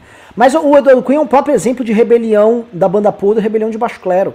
Né? A eleição dele para presidente da Câmara foi uma rebelião, só que foi uma rebelião muito mais organizada e muito mais bem feita do que a famosa rebelião que elegeu o Severino Cavalcante lá nos idos de 2004. Foi uma rebelião estruturada e foi o começo do fim do governo Dilma. Quando o Cunha entrou ali, ele instaurou, vamos dizer assim, a, a, a o, ba, o, baixo clero como o novo, o novo alto clero ali, e dali em diante ele conduziu, ele deu as cartas aí no jogo de uma maneira muito diferente do que, a, do que o, o Maia faz. O Maia é um cara muito mais consensual do que o Cunha. O Cunha era um cara de posições mais firmes, mais polêmico. Acho que ele não duraria tanto tempo tocando dessa maneira enquanto presidente da Câmara. Mas o, o problema do trabalho consensual do Maia de não adotar umas posições um pouco mais é, agressivas, em, em, de certa maneira, com relação ao governo federal, é que é a única coisa que resta para fazer agora. Eu, eu, vou falar um, um problema. É, a, a, presidência da Câmara ela é um poder. Tá? E o Ulisses Guimarães, que o nome do plenário é o plenário Ulisses Guimarães. O, o Maia citou hoje Ulisses Guimarães. Cara, Ulisses Guimarães, cara, ele fazia oposição lá dentro, ferrenha a, a, ditadura militar, e era oposição, e era nítido que era oposição, e fazia o que podia, fazia o diabo ali para fazer o enfrentamento aos caras. E hoje os caras têm que olhar para trás, olhar a polícia e falar: caramba, o, o, governo tá vindo para cima da gente, o governo vai. Não, assim, que ninguém ali se iluda, o governo vai fazer das tripas coração para jogar esses, me, esses mesmos aparatos uh, de segurança contra os deputados que forem adversários deles. Ele vai para cima mesmo, vai comprar quem puder, quem não puder, ele vai investigar. Esse é o jogo que esses caras vão fazer. Esse jogo tá, tá nítido. Só que é, falta essa, essa coisa, eu não sei, não é, às vezes não é da natureza dele, não é da natureza até da composição. O Maia é muito habilidoso, ele, vai uma, ele tem uma composição política que vai do PC do B até o PSL. Ele teve votos do PC do B ao PSL. O Maia, o Maia é habilidoso. O fato dele ser tão habilidoso faz com que ele também tenha uma margem de manobra menor, ainda que ele aborde mais temas. É diferente do Cunha. O Cunha tinha uma margem de manobra maior, tinha um grupo menor, mas mais fechado. E é, só que assim, é, é, era agressivo e ele ia gerar uma oposição que ia se tornar insustentável em algum momento. Tanto que a queda dele também rolou e foi, foi pesado. Não foi só por causa da Lava Jato, ele já estava, se a gente for se lembrar ali no pós-impeachment, ele já estava enfraquecido enquanto presidente da Câmara. Não só pelas denúncias, mas porque outras forças queriam acender, incluindo o próprio Maia ali. É, vamos ler os pimbas aqui, galera. O, que, Não, Renan, é tá... só, só, um ponto, só, só, um ponto aí. A gente vai ver ano que vem a eleição do novo presidente da Câmara, né? E o Centrão tá de garfo e faca na mão, feliz, abraçando o Bolsonaro. Se o Arthur Lira for, né, ele vai ser o cunha do Bolsonaro. Você pode ter certeza que o Bolsonaro vai ter mais a temer dos aliados dele do Centrão do que de qualquer outra força de oposição aí. E acho que os congressistas veem isso também. Né? Eles sabem que o Bolsonaro, o futuro próximo do Bolsonaro que se desenha, não é muito positivo para o governo. É, esse é um ponto que, que, é, que é legal a gente levantar, porque é o seguinte: ah, se tem algo que dá para fazer, já para antecipar o, o, próprio impeachment do Bolsonaro, é uma coalizão para fazer a próxima mesa diretora da Câmara. E uma coalizão que não precise passar pelo Centrão. O Centrão é importante, o Centrão é numeroso, mas o Centrão não é majoritário na Câmara dos Deputados. O Centrão funciona justamente porque o, o, o governo e oposição estão em lados diferentes. Hoje o que é governo, meu, governo, governo, são 30, nem 30 deputados do, do, do PSL ligados ao Bolsonaro, deputados caricatos ali que não têm capacidade de comunicação com os outros tá? E aí um ou outro gado, um aqui no Novo, outro no X, outro no Y, a gente sabe, tem um gado aqui ali, o resto é centrão que é mercenário. Agora, quando você soma, por exemplo, as bancadas do, do bloco de esquerda inteiro, a partidos como PSDB, DEM, como PSL, como a maioria do MDB, aí você bota PV, quando você soma esse bloco, a gente tá falando este sim do, do PSL, ou PSL do Bivar, a gente tá falando este sim do bloco que é majoritário. E se esse bloco quiser fazer um presidente da Câmara em oposição ao Jair Bolsonaro, ele faz. Que eu acho que esse tem que ser o assim, objetivo. Ah, teremos impeachment esse ano? Não sei, a construção do impeachment está a caminho. Espero que seja este ano. Só que a construção da próxima presidência da Câmara em oposição ao Bolsonaro e colocando uma liderança forte, um nome também que, não, que seja acima de qualquer suspeita, isso é fundamental para que aí, assim, um, o Bolsonaro esteja brecado, ele não tenha força para querer impor a agenda dele ali na Câmara dos Deputados. E dois, aí sim que se faça oposição e aí, maturando o impeachment, seja um presidente da Câmara com coragem para fazer isso. Isso está começando a acontecer. Eu posso falar para vocês que estão assistindo o programa. Essas conversas, não para o próximo presidente, mas as conversas que vão do PSDB, PSL ao, PSOL estão acontecendo. Isso dá para falar que já tem conversas. Os deputados estão começando a maturar parcerias, eles estão assinando CPIs mutuamente. Então, assim, estava havendo um convívio oposicionista que sai, extravasa as caixinhas ideológicas. Isso tem que amadurecer. Isso vai amadurecer, mas eu acho que assim, o ponto culminante é a eleição do próximo presidente da Câmara. Se essa eleição do próximo presidente da Câmara conseguir isolar o Bolsonaro e o Centrão e mostrar, ó, oh, o Bolsonaro é tão banda podre que ele tem 30 deputados retardados ali, Bia Kicis e Carlos Zambelli à frente, e um bando de cupincha do Centrão comprado, versus o restante inteiro da Câmara dos Deputados. Esses caras vão tomar uma piaba. Se eu não me engano, somando toma toda a turma do Bolsonaro com os comprados, se ele conseguir comprar todos, isso daria 200 votos, ou seja, ele perderia a eleição para presidente da Câmara é, para a próxima mesa diretora. Vou ler aqui as pesquisas. Pessoal, é o seguinte, galera quer que a gente derrube o Bolsonaro como? Não tem pimba aqui, não tem superchat. Tem que mandar superchat, gente. Como é que a gente vai fazer esse enfrentamento? Tem aqui 20 reais, nem tem 30 reais aí. Que isso, gente? Se eu for entrar lá na live lá daquelas divas da opressão, qualquer canal de YouTube de, de Bolsominion ali, os caras tudo. Pá, pá, pá, pá, pá, pá, pá. Qual é, galera? Vambora, temos, temos, temos que trabalhar aqui. Guilherme Dias mandou 10 reais e falou: Qual será a nossa próxima atitude contra esse governo populista e ditatorial? Estou cansado dessa palhaçada. Tenho um real medo de virarmos uma Venezuela. Marcelo, Joel. É difícil falar em próximos passos, né?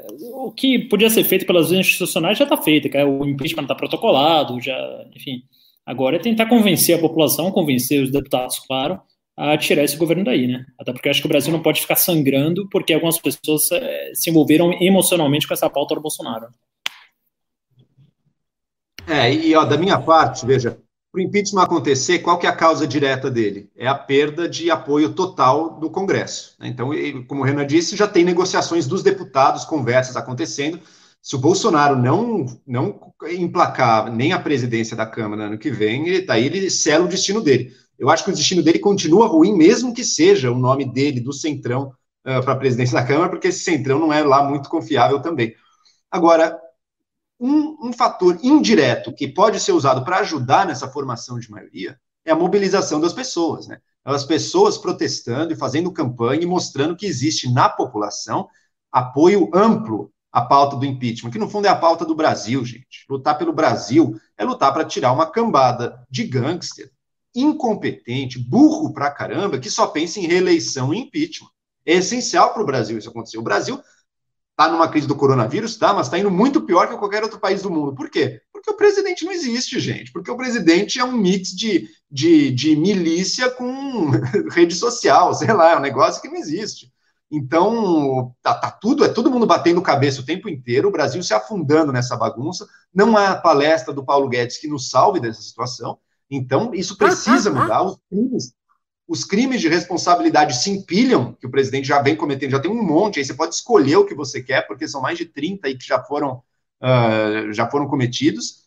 Então precisa mudar, a gente precisa de manifestação, mobilização contra. Agora, infelizmente, não dá para ter manifestação de rua ainda, né? Mas o que, que dá para ter? Redes sociais. Então, vocês que estão ouvindo, redes sociais, gente, já que não vai no, na noite no bar com os amigos, vai estar em casa, então, meu, entra na rede social, faça uma mobilização, participe de grupos, que criam conteúdo contra o governo, conteúdo sério, com verdade, não vai, não vamos aderir à prática da fake news e dos memes mentirosos. Não, pode fazer meme, mas memes verdadeiros, memes que mostrem os absurdos, as contradições, as hipocrisias deste governo, espalhe isso, não só com memes, com argumentos também. No Twitter, o que eu mais uso é o Twitter. No Twitter era, era terreno bolsonarista total. Hoje em dia já está quase pau a pau. Isso que a oposição ao Bolsonaro não tem bot, não tem não tem gabinete de deputado contratando gente, não tem gabinete do ódio, não tem robô, tá? mas já está meio pau a pau. Outros não estão. Facebook não está. Facebook ainda é condomínio uh, bolsonarista ali. Vivendas da Barra. Vivendas da Barra. O Facebook ainda é um grande Vivendas da Barra. O WhatsApp também. Os grupos bolsonaristas são muito maiores e mais ativos ali. Então entrem nessas coisas, vamos mobilizar um pouco, vamos fazer. Não dá para ir na rua agora, não dá para fazer isso. Isso importa na percepção que inclusive os, os, congressistas têm, os deputados têm, então tem um, grande efeito indireto. E outra, conforme os bolsonaristas vão vendo que o bolsonarismo perde poder, eles perdem gás também. O pessoal está perdendo gás. Olha, olha, não deu mil pessoas em Brasília agora. O pessoal só sobra os malucos e os contratados. O pessoal minimamente normal, eles querem estar no time vencedor também. Então, quando eles sentem que está perdendo, o pessoal, opa, já não vou mais dar minha cara a tapa aqui para uma coisa tão criminosa e tão fraca, né? Então, vamos, vamos botar um gás nisso, que acho que é o momento. Excelente. Ó, oh, Joel, matou a pau. Igor, Igor Coutinho mandou dois reais e disse: os pingos nos is tá nojento. Tá nojento. Tá nojento. Parece que foi o Fius agora pra lá, né? Aí o pano, Nossa, pelo amor de Deus. É. Aí é o bom retiro, nem passar pano, é passar o bom retiro inteiro mesmo. Você, você vai levar, mas assim, todo, todo, toda a comunidade libanesa vendedora de pano, mano, tá, mano, comemorando lá. FR mandou 2 dólares e disse: Cadê os memes associando o mito ao chavismo? Verdade, eu vou falar com o riso, tem que ter. Aliás, falando em memes, por favor, pessoal, entrem no, no canal do Fábrica MBL, tem aqui o link mbl.org barra fábrica, tá? A gente tá montando, inclusive, um time de memeiros, fazer também justo o que o Joel estava falando. É, o Bruno BL mandou 20 reais e disse: Joel, há médicos defendendo o uso da cloroquina a despeito das evidências e dos estudos. O fanatismo bolsonarista supera todos os limites. Deixa eu. Eu vou, vou ser breve aqui.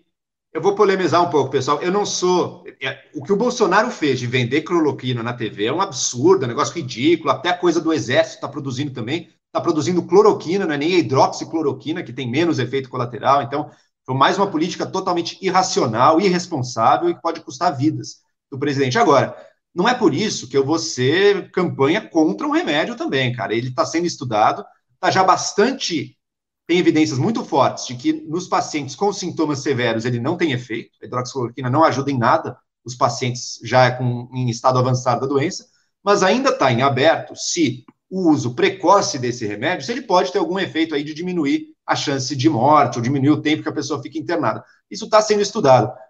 É mentira da campanha bolsonarista dizer que está proibido. Não tem proibição nenhuma. Tem várias. A Prevent, a rede Prevent usa o protocolo da cloroquina precoce, estão estudando, estão vendo. É assim que tem que ser mesmo. Assim como outros remédios estão sendo estudados aí. Então, eu realmente, eu não sou médico, eu não vou fazer campanha a favor de um remédio, mas também não vou fazer campanha nenhuma contra. Estão estudando isso, e se uma rede médica está achando que deve usar, ou um médico que estuda o assunto, perfeito. Esse é o momento em que diferentes alternativas têm que ser testadas e estudadas para a gente descobrir o mais rápido possível o que funciona.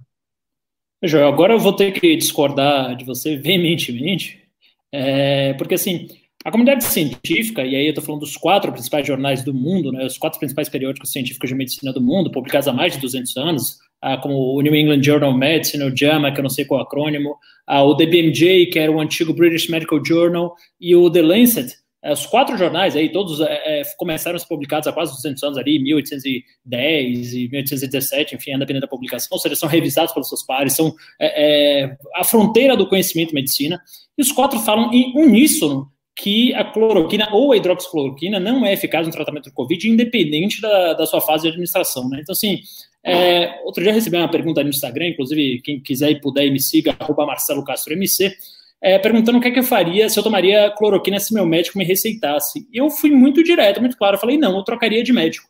Né? Porque a gente tem uma mania, eu não sei se é só de brasileiro, mas aqui no Brasil é muito isso, né? Porque pouca gente tem acesso ao ensino superior. Então, de usar muito médico, né? De achar que médico é o senhor da razão, sabe tudo. Só que, por melhor que o médico seja, por mais informado que ele seja, ele vai sempre saber menos do que o Google. Né? E no Google você tem informação de qualidade, claro que a maioria é lixo, mas é o que eu tô falando, aqui você tem acesso cuidado à fronteira. Aí, cara, cuidado com esse Google médico aí, pô. Cuidado com, com esse Google é, médico aí. Não, mas é um Google médico da fronteira do conhecimento. Quando eu falo em Google médico, não é olhar assim, ah, sintomas, não. Eu tô falando de olhar os quatro principais periódicos de medicina do mundo, que é o Lancet, o DBMJ, o JAMA e o New England Journal of Medicine assim, é a fronteira do conhecimento de, de, medicina do mundo, são os artigos científicos publicados, revisados por pares, etc. Então, assim, é, é, hoje não há nada é, científico e tangível que possa indicar que a cloroquina e a hidroxicloroquina sejam eficazes contra o Covid, absolutamente nada. Então, assim, eu é, é, sou, hoje eu faço campanha abertamente contra o medicamento. Vamos lá, Vitor Maciel mandou dois reais e disse: aquilo não foi um discurso, foi uma reunião fechada, se referindo à fala do do Ricardo Salles. Lembrando assim que todo mundo estava discursando ali, tá? Inclusive se for pegar a fala do Weintraub, não é uma fala, ele está inclusive atuando ali, discursinho bem bem. O Paulo Guedes é outro que estava fazendo discurso, a Damares outra fazendo discurso. Lembre-se sempre daquele velho ditado: reunião com mais de três pessoas não é reunião, é palanque, é, é, é comício. E eles filmaram aquela reunião. A reunião foi filmada. Então, assim, é, era mais do que a gente estava vendo ali. Lulu, Luciana Lulu do Gério Moro Santos, por 10 reais, disse: referente à operação de hoje no Palácio das Laranjeiras, a imagem do, da PF ficou abalada? Parabéns pelas análises renais de hoje. Você, Renan, como sempre, muito sensato. Beijo do Mundo. Pô, que honra. Muito obrigado, Lulu do Gério Moro Santos. É, a imagem da PF ficou abalada? O que, que vocês acham? Bola de vocês. Agora a gente fica com um pouco de pé atrás, né? Depois de tantas nomeações aí, de centenas de nomeações em um pacotaço do novo diretor-geral, a gente suspeita, né? Mas vamos ver. Se ele está perguntando só em relação à investigação do Witzel, não, parece que tem evidências sólidas ali, tanto que o STJ permitiu também, né? Tem, tem que investigar mesmo. Agora, é tão corrupção, um desvio de verbas, quanto a criação de uma rede paralela de informação sigilosa. Ambos são corrupções, ambos têm que ser investigados. Uh, a própria Luciana Ludogério Moro Santos mandou mais 5 reais e disse: Sobre a reabertura do comércio de São Paulo, é coerente? Será que essa atitude foi devido ao que aconteceu hoje no Rio? Aí ela mandou mais 10 reais e disse: Agropecuária não precisa desmatar mais áreas. A tecnologia hoje do sistema de produção comprova isso. Temos um agro sustentável, onde é feita a recuperação de terras já utilizadas antes. Eu vou começar pelo final e passo para vocês. É, o agro organizado, a grande agricultura brasileira realmente consegue operar nessa linha. Só que você tem, por exemplo, no Pará. O Pará é onde, se eu não me engano, a gente tem o maior número de desmatamento rolando é no Pará. E lá no Pará, você tem um cara que pega uma área, uh, um grileiro, ele entra numa área, ele não vai plantar. Ele vai pegar aquela área, ele vai derrubar, ele vai vender tal, vai vender. Você consegue fazer um faturamento gigante só com o que tem de madeira ali. Daquele terreno que foi descampado, aí entra o outro cara. Então existe um negócio ali para chegar a essa agricultura organizada que vai fazer, vai irrigar e, e investimento maciço em produtividade e tal. Aí é outra história, é outro ponto. Essa agricultura, de fato, por exemplo, o Código Florestal atende ela. E ela tem esses ganhos de produtividade que fazem com que ela não necessite, por exemplo, sair abrindo é, novas grandes fronteiras. Só que é, é, são outros negócios que no final podem culminar, em geral, culminam com a agricultura também. Que começam com desmatamento predatório baseado às vezes em madeira, às vezes em garimpo, é, é, é um pouco diferente. E aí, sobre a questão da reabertura do comércio, se a atitude hoje é, aconteceu foi por conta do Rio. Quem quer comentar? Eu queria comentar sobre a reabertura do comércio, Renan. Para mim é um erro crasso, né? Para mim é um erro até matemático, porque é, o Brasil está sendo o primeiro, o único país do mundo que não conseguiu controlar os casos depois do 50 dia de pandemia, então a gente é a pior gestão de crise de coronavírus do mundo. E para piorar, quer dizer, acabou de sair o boletim do Ministério da Saúde, hoje morreram 1.079 pessoas, foi o terceiro dia mais letal do Covid, ou seja, a gente está é, no pico do pico da pandemia. E o Brasil está tão ruim em gerir essa crise, e obviamente a decisão é meramente política, porque o Dória não aguentou mais ali a pressão de empresários e, e coisas do sentido para reabrir a economia, é, que é o único país que, além de tudo, além de estar todo esse caos, além de estar 93% de, de leitos de UTI ocupado, é o único país que vai reabrir a economia no pico da pandemia. No pico da pandemia. Então, assim, é, é, o, é tão matemático esse erro, porque assim, se o lockdown não servir para nada, devia ter reaberto antes. Se o lockdown serve para controlar o vírus, não faz sentido nenhum abrir agora. Né? Então, assim, é um, é um negócio insano, né? O Dória é, fazer, é, é ceder esse tipo de pressão política. Agora também, assim, o lockdown que foi feito tão é, de qualquer, quer dizer, o lockdown, o isolamento social que foi feito tão de qualquer jeito que a gente chegou nessa situação. Então acho que também não dá para colocar só a culpa em governantes, no Dora, no, no Covas, porque também o brasileiro não respeita porra nenhuma, sabe? Eu, o, Bolsonaro tem razão também em outro, em outro ponto. Aí, o brasileiro tem que ser estudado mesmo, porque no meio da pandemia você vê baile funk, você vê é, é, é o cara perdeu a tia pro Covid, mas continua aí é, saindo e se abraçando e fazendo festinha, e a influência falando foda-se a vida, e o presidente não para manifestação e os velhinhos indo atrás. Então, assim, na boa, velho, é, vai fazer o quê, né? Igor Pinheiro mandou 5 reais disse: Quem o MBL apoia para mim do STF? Não, ninguém, não, é, não cabe a gente falar disso agora. Matheus Amaral mandou 2 reais disse: Por que não iniciar uma campanha de hashtag denuncia Aras? É Olha, primeiro a gente fez a campanha do vídeo. Eventualmente tem que fazer mesmo. Acho que o Aras tem que ficar permanentemente sob pressão. Sob pressão. Eu acho que o próprio Ministério Público ainda não, não falou nada, né? A instituição Ministério Público também tem que ficar sob pressão. É, vamos lembrar que o, o, é, é, um, é uma corporação muito. Desculpa a redundância, uma corporação muito corporativista. Né? E ele não pode. E, e, a vida além da, da PGR pro Aras, ele não vai querer ser visto como um cara que emporcalhou a instituição para seus pares, mesmo sendo PGR depois de né, dois mandatos depois ali do Janot, né? Alguém quer comentar? Posso para o próximo? Tem surgido na imprensa aí notícias de que muitos procuradores estão vendo indícios sérios, né, na, nas evidências aí do, do, contra o Bolsonaro. Então tem temos que ficar vigilantes e pressionando aí para não deixar o Aras fazer uma jogadinha com o seu chefe.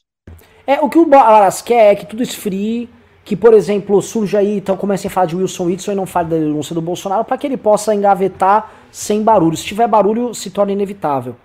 Naldo Santos mandou 5 reais e disse: maiores decepções, Marcelo Van Rata e Paulo Eduardo Martina. Novo de novo não tem nada. Cara, não vamos generalizar pro Novo, que tem muito deputado hoje do Novo, e o próprio João Amoedo, fundador do partido, estão se posicionando muito bem sobre o impeachment do Bolsonaro. O, o Rene tá indo super bem. Uh, o Poit, de certa medida, é que tem uns caras que estão indo muito mal. E aí você acaba olhando ali e realmente fica feio. assim. Uma, a, o papel do Marcel tá muito ruim. Não comento nem do Paulo. Tá, tá muito ruim. Enfim, é, é do, é do game. Thiago Cardoso mandou 20 reais e disse: Ravena, me desculpe, mas esse artigo da Lancet tem quantidade, mas não tem qualidade e não pode servir de referência. Embora a OMS, que também não é referência, tenha o adotado como fundamento para suspender as pesquisas com a hidroxicloroquina. Cara, eu sou um curioso é, nato. Agora, entender de metodologia científica eu não entendo. Agora sim, vamos lá.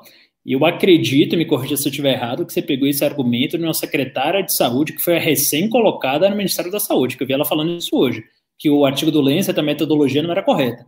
E assim, é um dos jornais, deixa eu até pegar aqui é, é, para não falar besteira, é, mas é um jornal que é publicado desde 1823, é um jornal que ele é referência em medicina no mundo, né? Eu não, não entendo a metodologia científica, agora eu acho que você está pegando essa crítica aí de alguém que entende ainda menos que eu, que é a moça lá que foi colocada no meio do governo Bolsonaro. Então vamos ponderar as coisas aí, né? Vamos lá. Uh, Ermiton Manuel Alves mandou dois reais disse: impeachment antes da nomeação para o STF. Impeachment do Bolsonaro na nomeação para o STF ou impeachment do, do Aras, como estavam cogitando? Não entendi, Ermiton. Carolina Ward mandou 50 reais, muito obrigado, e falou: bora planejar muito panelaço e tuitaço. Pimbo pra ver o Renan sorrir. Poxa, muito obrigado, mas ó, só lembrando, vocês que são pimbeiros, tá? Pessoal, saibam de um negócio. Tá para sair o nosso site que a gente anunciou aqui, o Centrômetro. Aliás, Joel, não sei se a gente contou dessa iniciativa. A gente tá fazendo um site, tá quase pronto, praticamente tá pra sair essa semana. Chama Centrômetro. A gente vai ter lá todas as nomeações e todos os cargos e o homem responsável pela indicação. Então, por exemplo, Valdemar da Costa Neto, você vai clicar nele, você vai receber as indicações e a fatia do orçamento que ele controla. Vai ter gráfico de pizza que é atualizado é, em tempo real com a fatia de cada partida, a fatia de cada cacique dá, dando um baita trabalho de programação, porque tem muitas variáveis ali, mas é, tá quase pronto, já estamos alimentando o site, então as pessoas vão poder acompanhar em tempo real e também denunciar, porque tem muita coisa que acontece assim. Ah, entrou no diário oficial a, a, Joana das Couves no DENIT. Ninguém sabe quem é a Joana das Couves. Só que eventualmente um cara que ela foi indicada por um deputado da Paraíba, um deputado inimigo dele na Paraíba avisa, ó, Joana das Couves, ela foi ligada a fulano, Betânia, a gente, opa, tá aqui Joana das Couves ligada.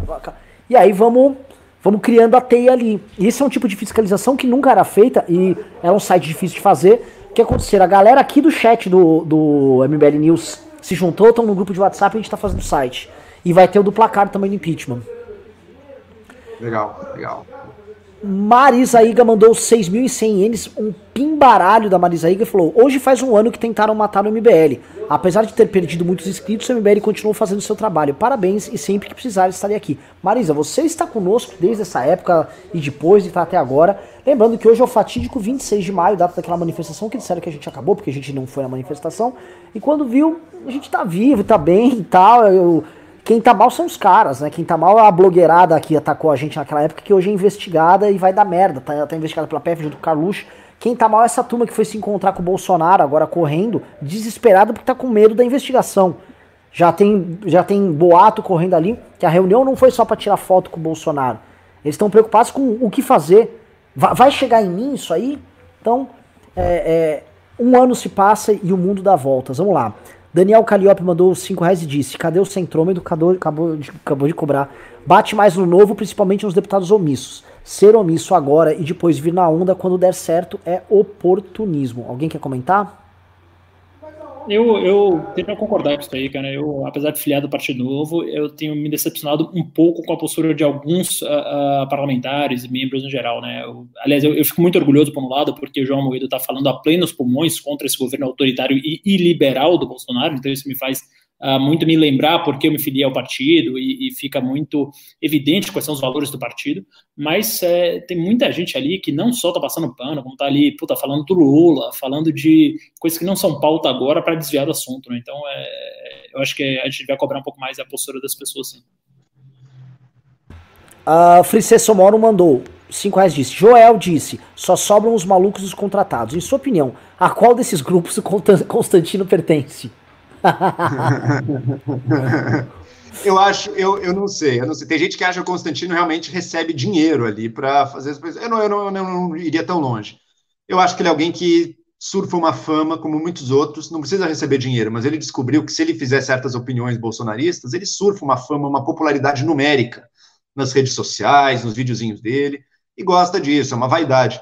Mas eu acho que ele também já está percebendo o buraco que ele se meteu, né? Ele viu que ele tem uma quantidade boa de seguidores, mas a qualidade é no chão, assim. Ele não tem um seguidor minimamente inteligente, mas tem gente muito burra, muito ignorante, e que fica ali batendo palma quando ele fala bem do Bolsonaro e brigando quando ele fala mal. Por isso ele é tão desesperado para chamar a atenção dos outros, né? Veja só, eu, eu tenho muito menos seguidor que Constantino, muito menos, tipo, cinco vezes menos, coisa assim. E mesmo assim, o cara fica no meu perfil tentando puxar, chamar atenção, puxar briga, porque no fundo ele sabe que o público dele é grande, mas não é relevante. Mas acho que foi essa a escolha dele eu não vejo ali, não, não, não, não, não sei se tem, não, não vejo motivo para crer que tem alguém pagando ele para ser isso aí. Olha, é, é muito triste. Assim, eu, só, eu só lamento o que aconteceu com ele. E assim, eu, eu lamento o pós, o que, ele, o que esse cara fez com a carreira dele. Porque se ele acha que quando essa crise toda passar e só sobrar realmente um nicho pequeno e radical, ele vai achar que o Alan dos Santos vai chegar, ô Consta, vem aqui, vai. Vamos. Não vai, cara, as coisas passam, o tempo passa. E ele tá ficando marcado. Assim, como você se vincula ao Bolsonaro hoje, cara? O cara se vincular ao Bolsonaro, assim, é uma aposta muito ruim, cara. É uma co... Nem do ponto de vista, sabe, mercadológico. O cara tá comprando a ação de uma empresa que tá fundando, tá comprando a OGX ali na época que todo mundo já tava descobrindo que era uma farsa, que era só uma planilha, uma PowerPoint. Matheus Frois mandou 20 reais e disse: As picuinhas entre Mamãe Falei, Holiday e Ciro estão atrasando a união para uma frente de centro, unindo vocês com a esquerda racional antipetista. Cara, eu vou falar um negócio, tá? E, e vou falar em nome assim, eu sou um entusiasta da gente conversar com todo mundo. Eu, por mim, tava fazendo live hoje já com algumas pessoas do PDT, PV, PSB, tava todo mundo conversando. Os partidos querem conversar. Os candidatos querem crescer. O Ciro, quem acompanha, sabe que o Ciro tá se construindo aqui. Hoje ele arrumou a briga com o Heleno, aí a turma do PDT, o Ciro Minions estavam puxando hashtag contra o Heleno. Óbvio, eu, eu acho o Heleno imundo, acho o Heleno um autoritário. Mas o Ciro, ele, ele tá numa linha assim, vou aproveitar aqui para criar uma emancipação eleitoral do PT e crescer. Isso vai atrapalhar ele, não com a gente aqui, tá? A gente tem nossos problemas com o Ciro, mas se for para derrubar o Bolsonaro, fica cada um na sua e vamos trabalhar junto para derrubar. O problema que ele tá gerando é lá no campo da esquerda. Se vocês acompanharem, por exemplo, o perfil do Felipe Neto, a briga entre petistas e cirominions lá tá gigantesca. Eles não estão se, eles não se resolvendo lá na esquerda. Antes a gente até conversar, eles têm que se resolver lá. No campo nosso, que tem o centro, eu posso falar, Conversar com. Se for conversar com PSL, não bolsonarista, com PSDB, cidadania, com set, vários setores do novo, com DEM e tal. Isso aqui é o seguinte, o pessoal tá aguardando o um momento. Agora, o pessoal da esquerda tá se matando. E se vocês olharem novamente, peguem desde a entrevista do Felipe Neto até agora. As brigas entre eles só aumentaram. Eles estão o tempo todo falando como a gente vai parar essa. Tá só aumentando. Então, da gente é o seguinte: a gente tá fazendo o nosso trabalho. É, o Joel descreveu uma coisa bem no Twitter. Imagina um ano atrás, era só pancada, tiro porrada e bomba dos Minions. Hoje, sem precisar defender, de, depender eventualmente de um, de, um, de um, público de esquerda, você consegue bater e ter resposta e ter view. Existe toda uma, uma esfera de influência aqui de pessoas que não são nem PT nem Bolsonaro e que dialogam com centro-direita, centro-esquerda. Um campo democrático. É, isso está tá sustentando boa parte do fogo contra o Bolsonaro. Boa parte do fogo está vindo aí. E agora, é, o campo da esquerda, eu acho que eles precisam resolver suas brigas ali e entender que acho que esse vai ser uma questão central o impeachment do Bolsonaro não vai funcionar e não vai acontecer se ele for tratado de uma, dentro de uma premissa eleitoral para 22. Se todo mundo ficar só fazendo cálculo, eventualmente todo mundo espera o Bolsonaro ficar é, sangrar e cair, que era a premissa do PT. A coisa tem que acontecer igual ao impeachment da Dilma, quando aqueles que queriam esperar, como é o caso do PSDB, falavam: se eu ficar aqui esperando, vão me destruir eleitoralmente.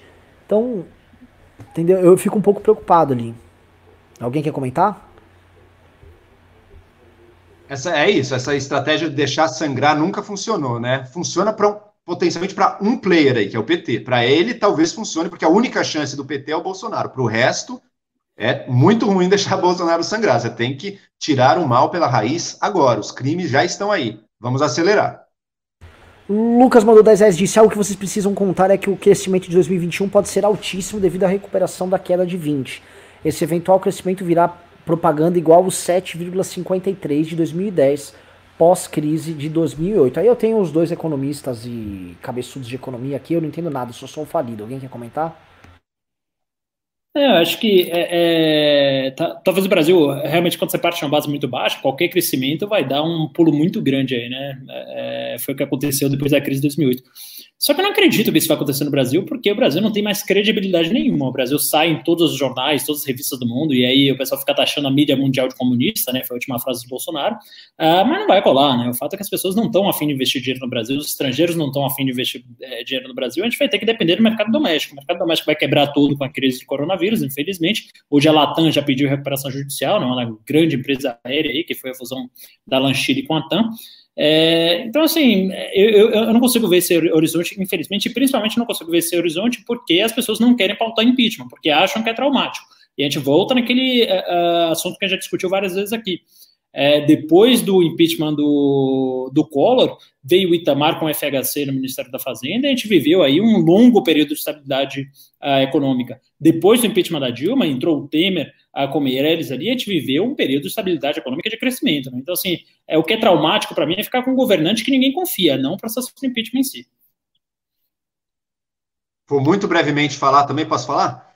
O, eu vejo uma recuperação provavelmente rápida no setor privado, no chamado PIB privado, porque vai voltar um pouco, vai voltar a se aproximar do que era no pré-coronavírus, tá? Não vai melhorar muito além disso, mas vai voltar, os restaurantes abrem, o comércio abre, a coisa melhora, tá? Então, isso a gente pode ter uma espera de melhora sim, mas para o governo a situação não vai estar tá fácil, tá? Porque o, o governo agora já está se endividando um monte, isso vai levar a dívida dele potencialmente para 100% do PIB, tá? Isso já é grave. E outra, esse tal auxílio emergencial do governo, ele vai criar uma situação difícil, porque o governo vai peitar o corte disso daqui a um mês, ou vai tentar esticar isso, e acho que a estratégia vai ser tentar ir diminuindo um pouco ao longo do tempo, mas vai custar caro para o governo isso, e ele vai ficar o malvado da história se ele quiser cortar isso aí. Né? E acho que os deputados terão a sabedoria de, de, o oportunismo deles de não querer cortar, mas, enfim, o Brasil não, o Brasil, infelizmente, o, o Estado brasileiro não tem como arcar com esse auxílio emergencial tornado permanente. Não tem como, não tem como.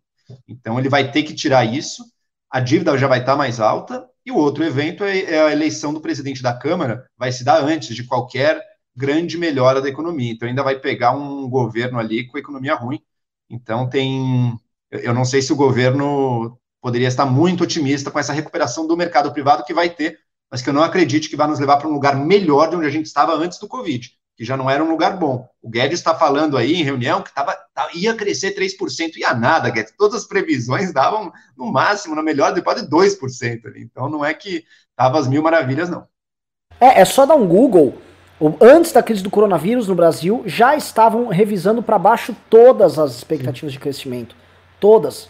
Todo mundo. Já, a casa do próprio Guedes já estava caindo antes. Agora ele está justificando nas palestras dele ali que não. É foda que, que dá uma no 10 reais disse? Vocês acham que por estar na direita o Bolsonaro tem a capacidade de manchar candidaturas liberais nas eleições de 2020 com esse show de horrores que ele protagoniza?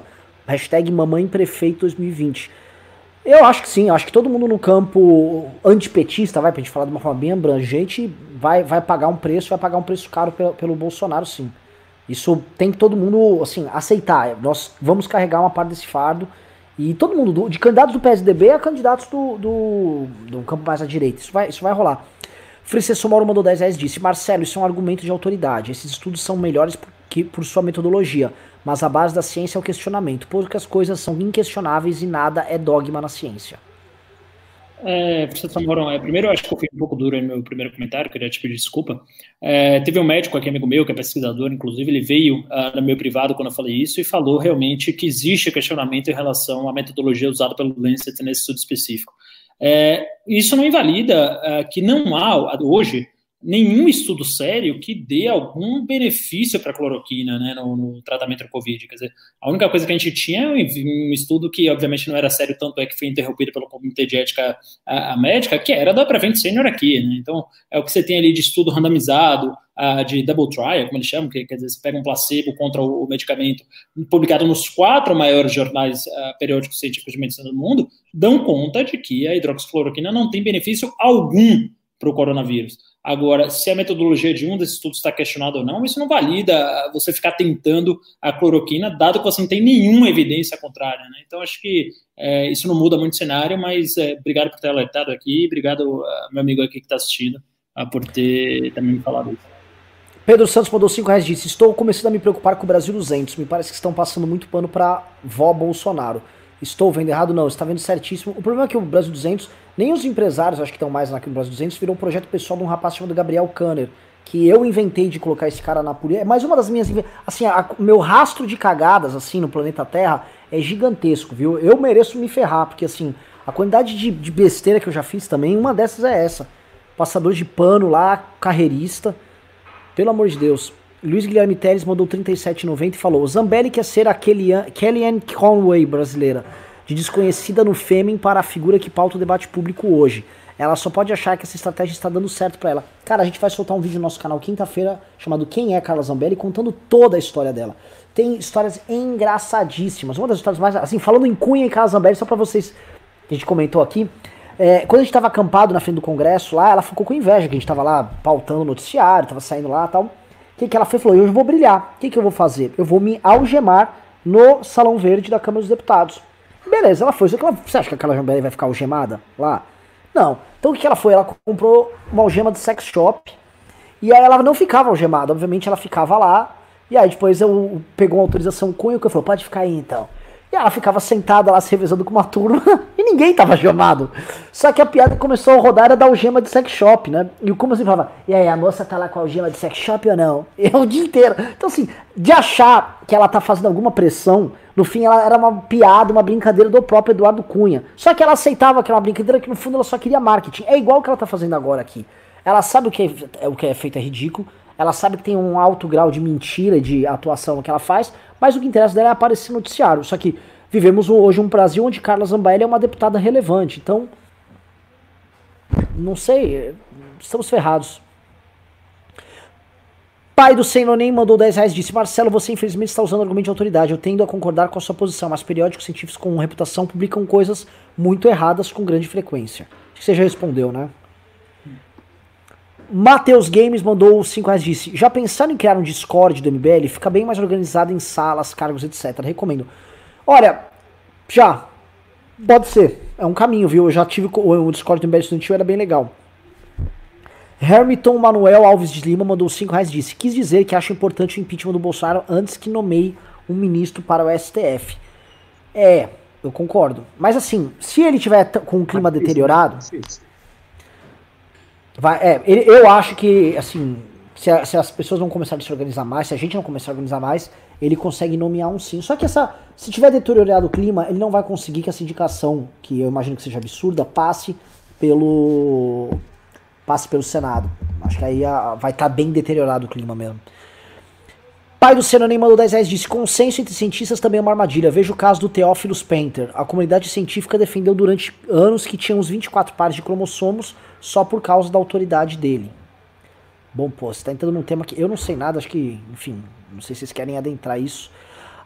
Arthur Todorov mandou 8 reais disse: Ravenas, já se pode afirmar que Peter Sagan seria o maior camisa verde de todos os tempos?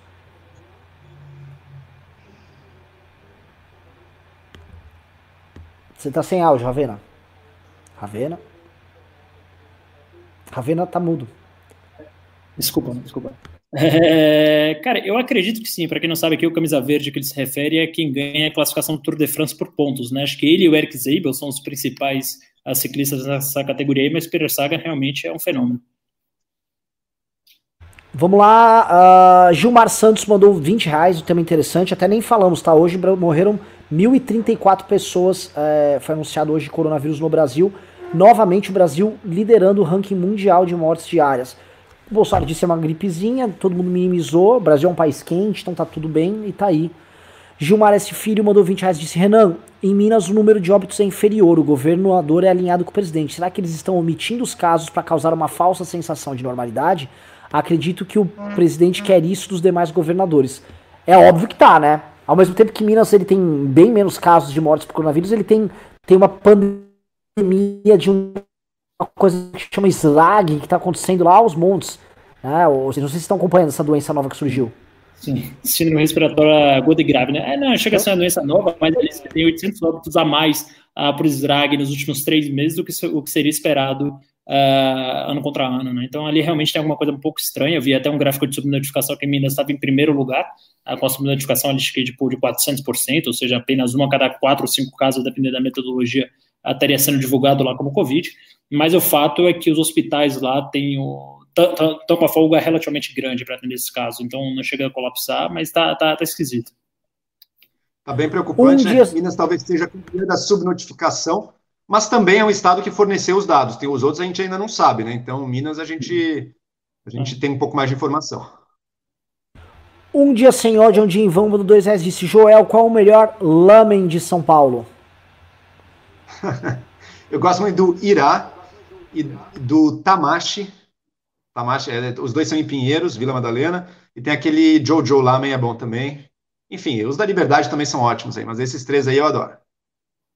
Lamen é muito bom. No, ah, no Brasil começou a se falar disso mais agora, né? FR mandou 2 dólares e disse: Como a oposição pode ocupar o cercadinho do Planalto? Boa pergunta. Abner Almeida mandou 5 reais e disse: Vocês acreditam que o medo pela falta de vacina abalará a economia mesmo após o isolamento? O, B, B, o BC Palestrinha crê que não. Abraço do MBL Mongaguá. É, você pode ver isso aí, aliás, em vários, vários países que já reabriram a economia, né? Então acho que vai ter uma mudança muito drástica, né? A gente não vai ter mais uh, restaurantes lotados, a gente provavelmente não vai ter shows lotados até que se tem uma vacina, que se tem uma cura uh, para a doença. Então, é, se eu, eu, não, eu não vi o Paulo Palestra falando isso, mas se falou isso, errou feio, bastava olhar para o lado para ver os exemplos. Né? Pessoal, vou falar assim, pelo adiantado da hora, não mandem mais pimbas. Vamos ler o que tá aqui, tá? E se você tem pimbas para mandar, quer falar algo, mande acima de 50 reais pra cima. Uh, o pai do nem mandou 10 reais de ciência só é confiável porque tem método e admite refutação, mas a comunidade já defendeu que gay era doença, que glúten faz mal. Mas concordamos que entre opinião de tiozão e periódico, ficamos com periódico. Mário Leonardo Monteiro mandou 5 dólares e disse: Gostei do centrômetro. Depois tem que colocar pressão nesses deputados para votar no impeachment. Agora é pressão no Aras. Eu também concordo que é pressão no Aras, mas o centrômetro ajuda e dá para fazer as duas coisas ao mesmo tempo. O Aras é, é um só. E, e se, o Aras, se a gente depositar tanta influência no Aras, tanta pressão no Aras, e o Aras vai e não, não oferece a denúncia. Então tem que ficar já em cima. Eduardo Bezan mandou 20 reais disse: Joel, na sua opinião, o Biden é mais liberal na economia que o Trump? Trump gasta muito e é protecionista. Outra pergunta: uma vitória do Biden poderia influenciar na queda do Bolsonaro em 21? Abraços. Perfeitas perguntas. Com certeza o Biden é mais liberal. O Biden é o candidato que quer integração global, que quer a globalização, que quer o comércio com o resto do mundo. Essa é a chave para o desenvolvimento, para a paz e para a liberdade entre os países. Ele quer a cooperação global. O Trump não, é esse nacionalismo que só olha para si, quer se fechar para ajudar não sei que indústria, não sei qual outra. Ele tem sido fracassado, os empregos que subiram nos Estados Unidos não foram em indústrias, em manufaturas, então ele não tem conseguido. Uh, ele não é nada liberal. O déficit americano está tá indo para as cucuias, ele deu corte de impostos para os mais ricos, aumentando esse déficit. O Trump é zero liberal. Vai ser um duro golpe para o bolsonarismo perder o Trump, viu? Porque vai, vai ser a mostra clara de que não, esse papinho de vocês, que é sempre vencedor, não sei o quê, vocês podem perder sim. Vamos ver, vamos ver. Eu acho que o Trump ainda sai como favorito, mas os números de pesquisa são bons para o Biden nesse momento. E, Joel, isso sem falar na pauta de costumes, né? Que aí vira passeio também pro Biden, em termos de liberalismo. Então, assim, o liberal hoje que apoia o Trump, pelo amor de Deus, é tipo um conservador que apoia o Bolsonaro. Eu tô para falar uma coisa para vocês, e o polêmica, eu acho que o Bolsonaro ganha com a saída do Trump. Porque se entra o Biden, pelo menos ele vai falar. Eu acho que o Trump é o cara que. O Bolsonaro fica se humilhando pro Trump todo dia. Todo dia. E fica colocando a gente em todas as enrascadas possíveis para puxar o saco do Trump. E no final do dia o Trump pisa, pisa, pisa, pisa, pisa. Talvez é, ele voltando assim pra uma política externa um pouco mais racional, tendo, tendo em vista que o Biden não será, dizer, o aliado dos sonhos dele. Pelo menos o Brasil para de passar vergonha na comunidade internacional. O que está acontecendo com o Trump hoje pra gente, eu sempre relato os casos da agricultura. A agricultura brasileira, que é hoje o setor que segura a balança comercial, está em pânico por conta do Bolsonaro. E eles culpam isso assim: ah, a gente conversa, a gente já tentou conversar com o Ernesto. Eles amam o Trump, eles são loucos. Então acho que até é melhor para eles, brincando, tô aqui exagerando, mas. Porque pelo menos a gente para de pagar pouco de mico. O Brasil não vai poder ser oposição aos Estados Unidos. O, o Bolsonaro não seria louco de ser oposição à China e Estados Unidos. Ah, agora eu sou contra os esquerdistas democratas e a China ao mesmo tempo. Ele não vai fazer isso. Pelo menos ele para de pagar mico. Tá ridículo. A situação é, é grotesca. Uh, lógico que eu tô extrapolando, mas é, é tô para dizer que seria menos ridículo mesmo. Uh, pessoal, uh, tivemos mais um último membro aqui, o Marcos Couto. Enfim, vamos para o encerramento, já são 8h49. Queria saber de vocês, assim, o que esperar dessa continuidade dessas investigações aí, dessa PF aparelhada, e que recado nós damos para a galera aqui, fiscalizadora para os próximos dias, a galera que está nos acompanhando. Começando com o Marcelo.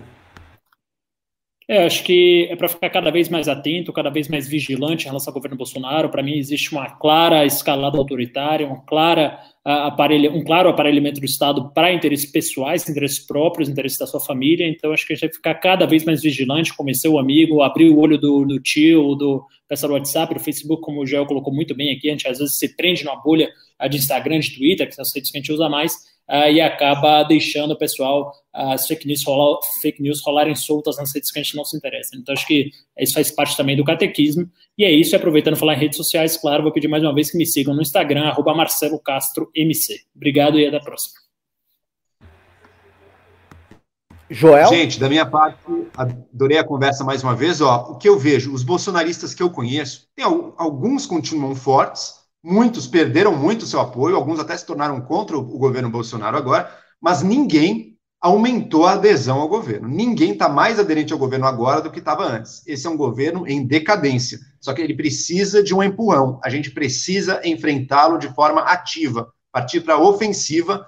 Eu acho que isso se dá neste momento de pandemia, principalmente nas redes sociais. Então vamos com tudo nisso aí. É muito importante para o Brasil. O Brasil é muito maior que Bolsonaro e Bolsonaro é um inimigo do Brasil, como essa reunião do dia 22 mostrou tão bem, né? Tudo é o projeto político dele, apenas isso. Então é isso, valeu aí pela conversa. Também me sigam nas redes sociais, Twitter e Instagram, Joel Pinheiro85, e no meu canal do YouTube, Joel Pinheiro. Maravilhoso, galera. Muito obrigado. Estejam alertas que amanhã a gente nunca sabe o que vai acontecer, ainda mais se não tem mais imprensa cobrindo o cercadinho, porque agora o gado bate, o gado, o gado tá mais agressivo. E é isso. Beijos e abraços para todos. Mais um excelente programa. Valeu, galera. Obrigadão, Joel. Obrigado, Ravena. É isso aí. Fredão pode encerrar.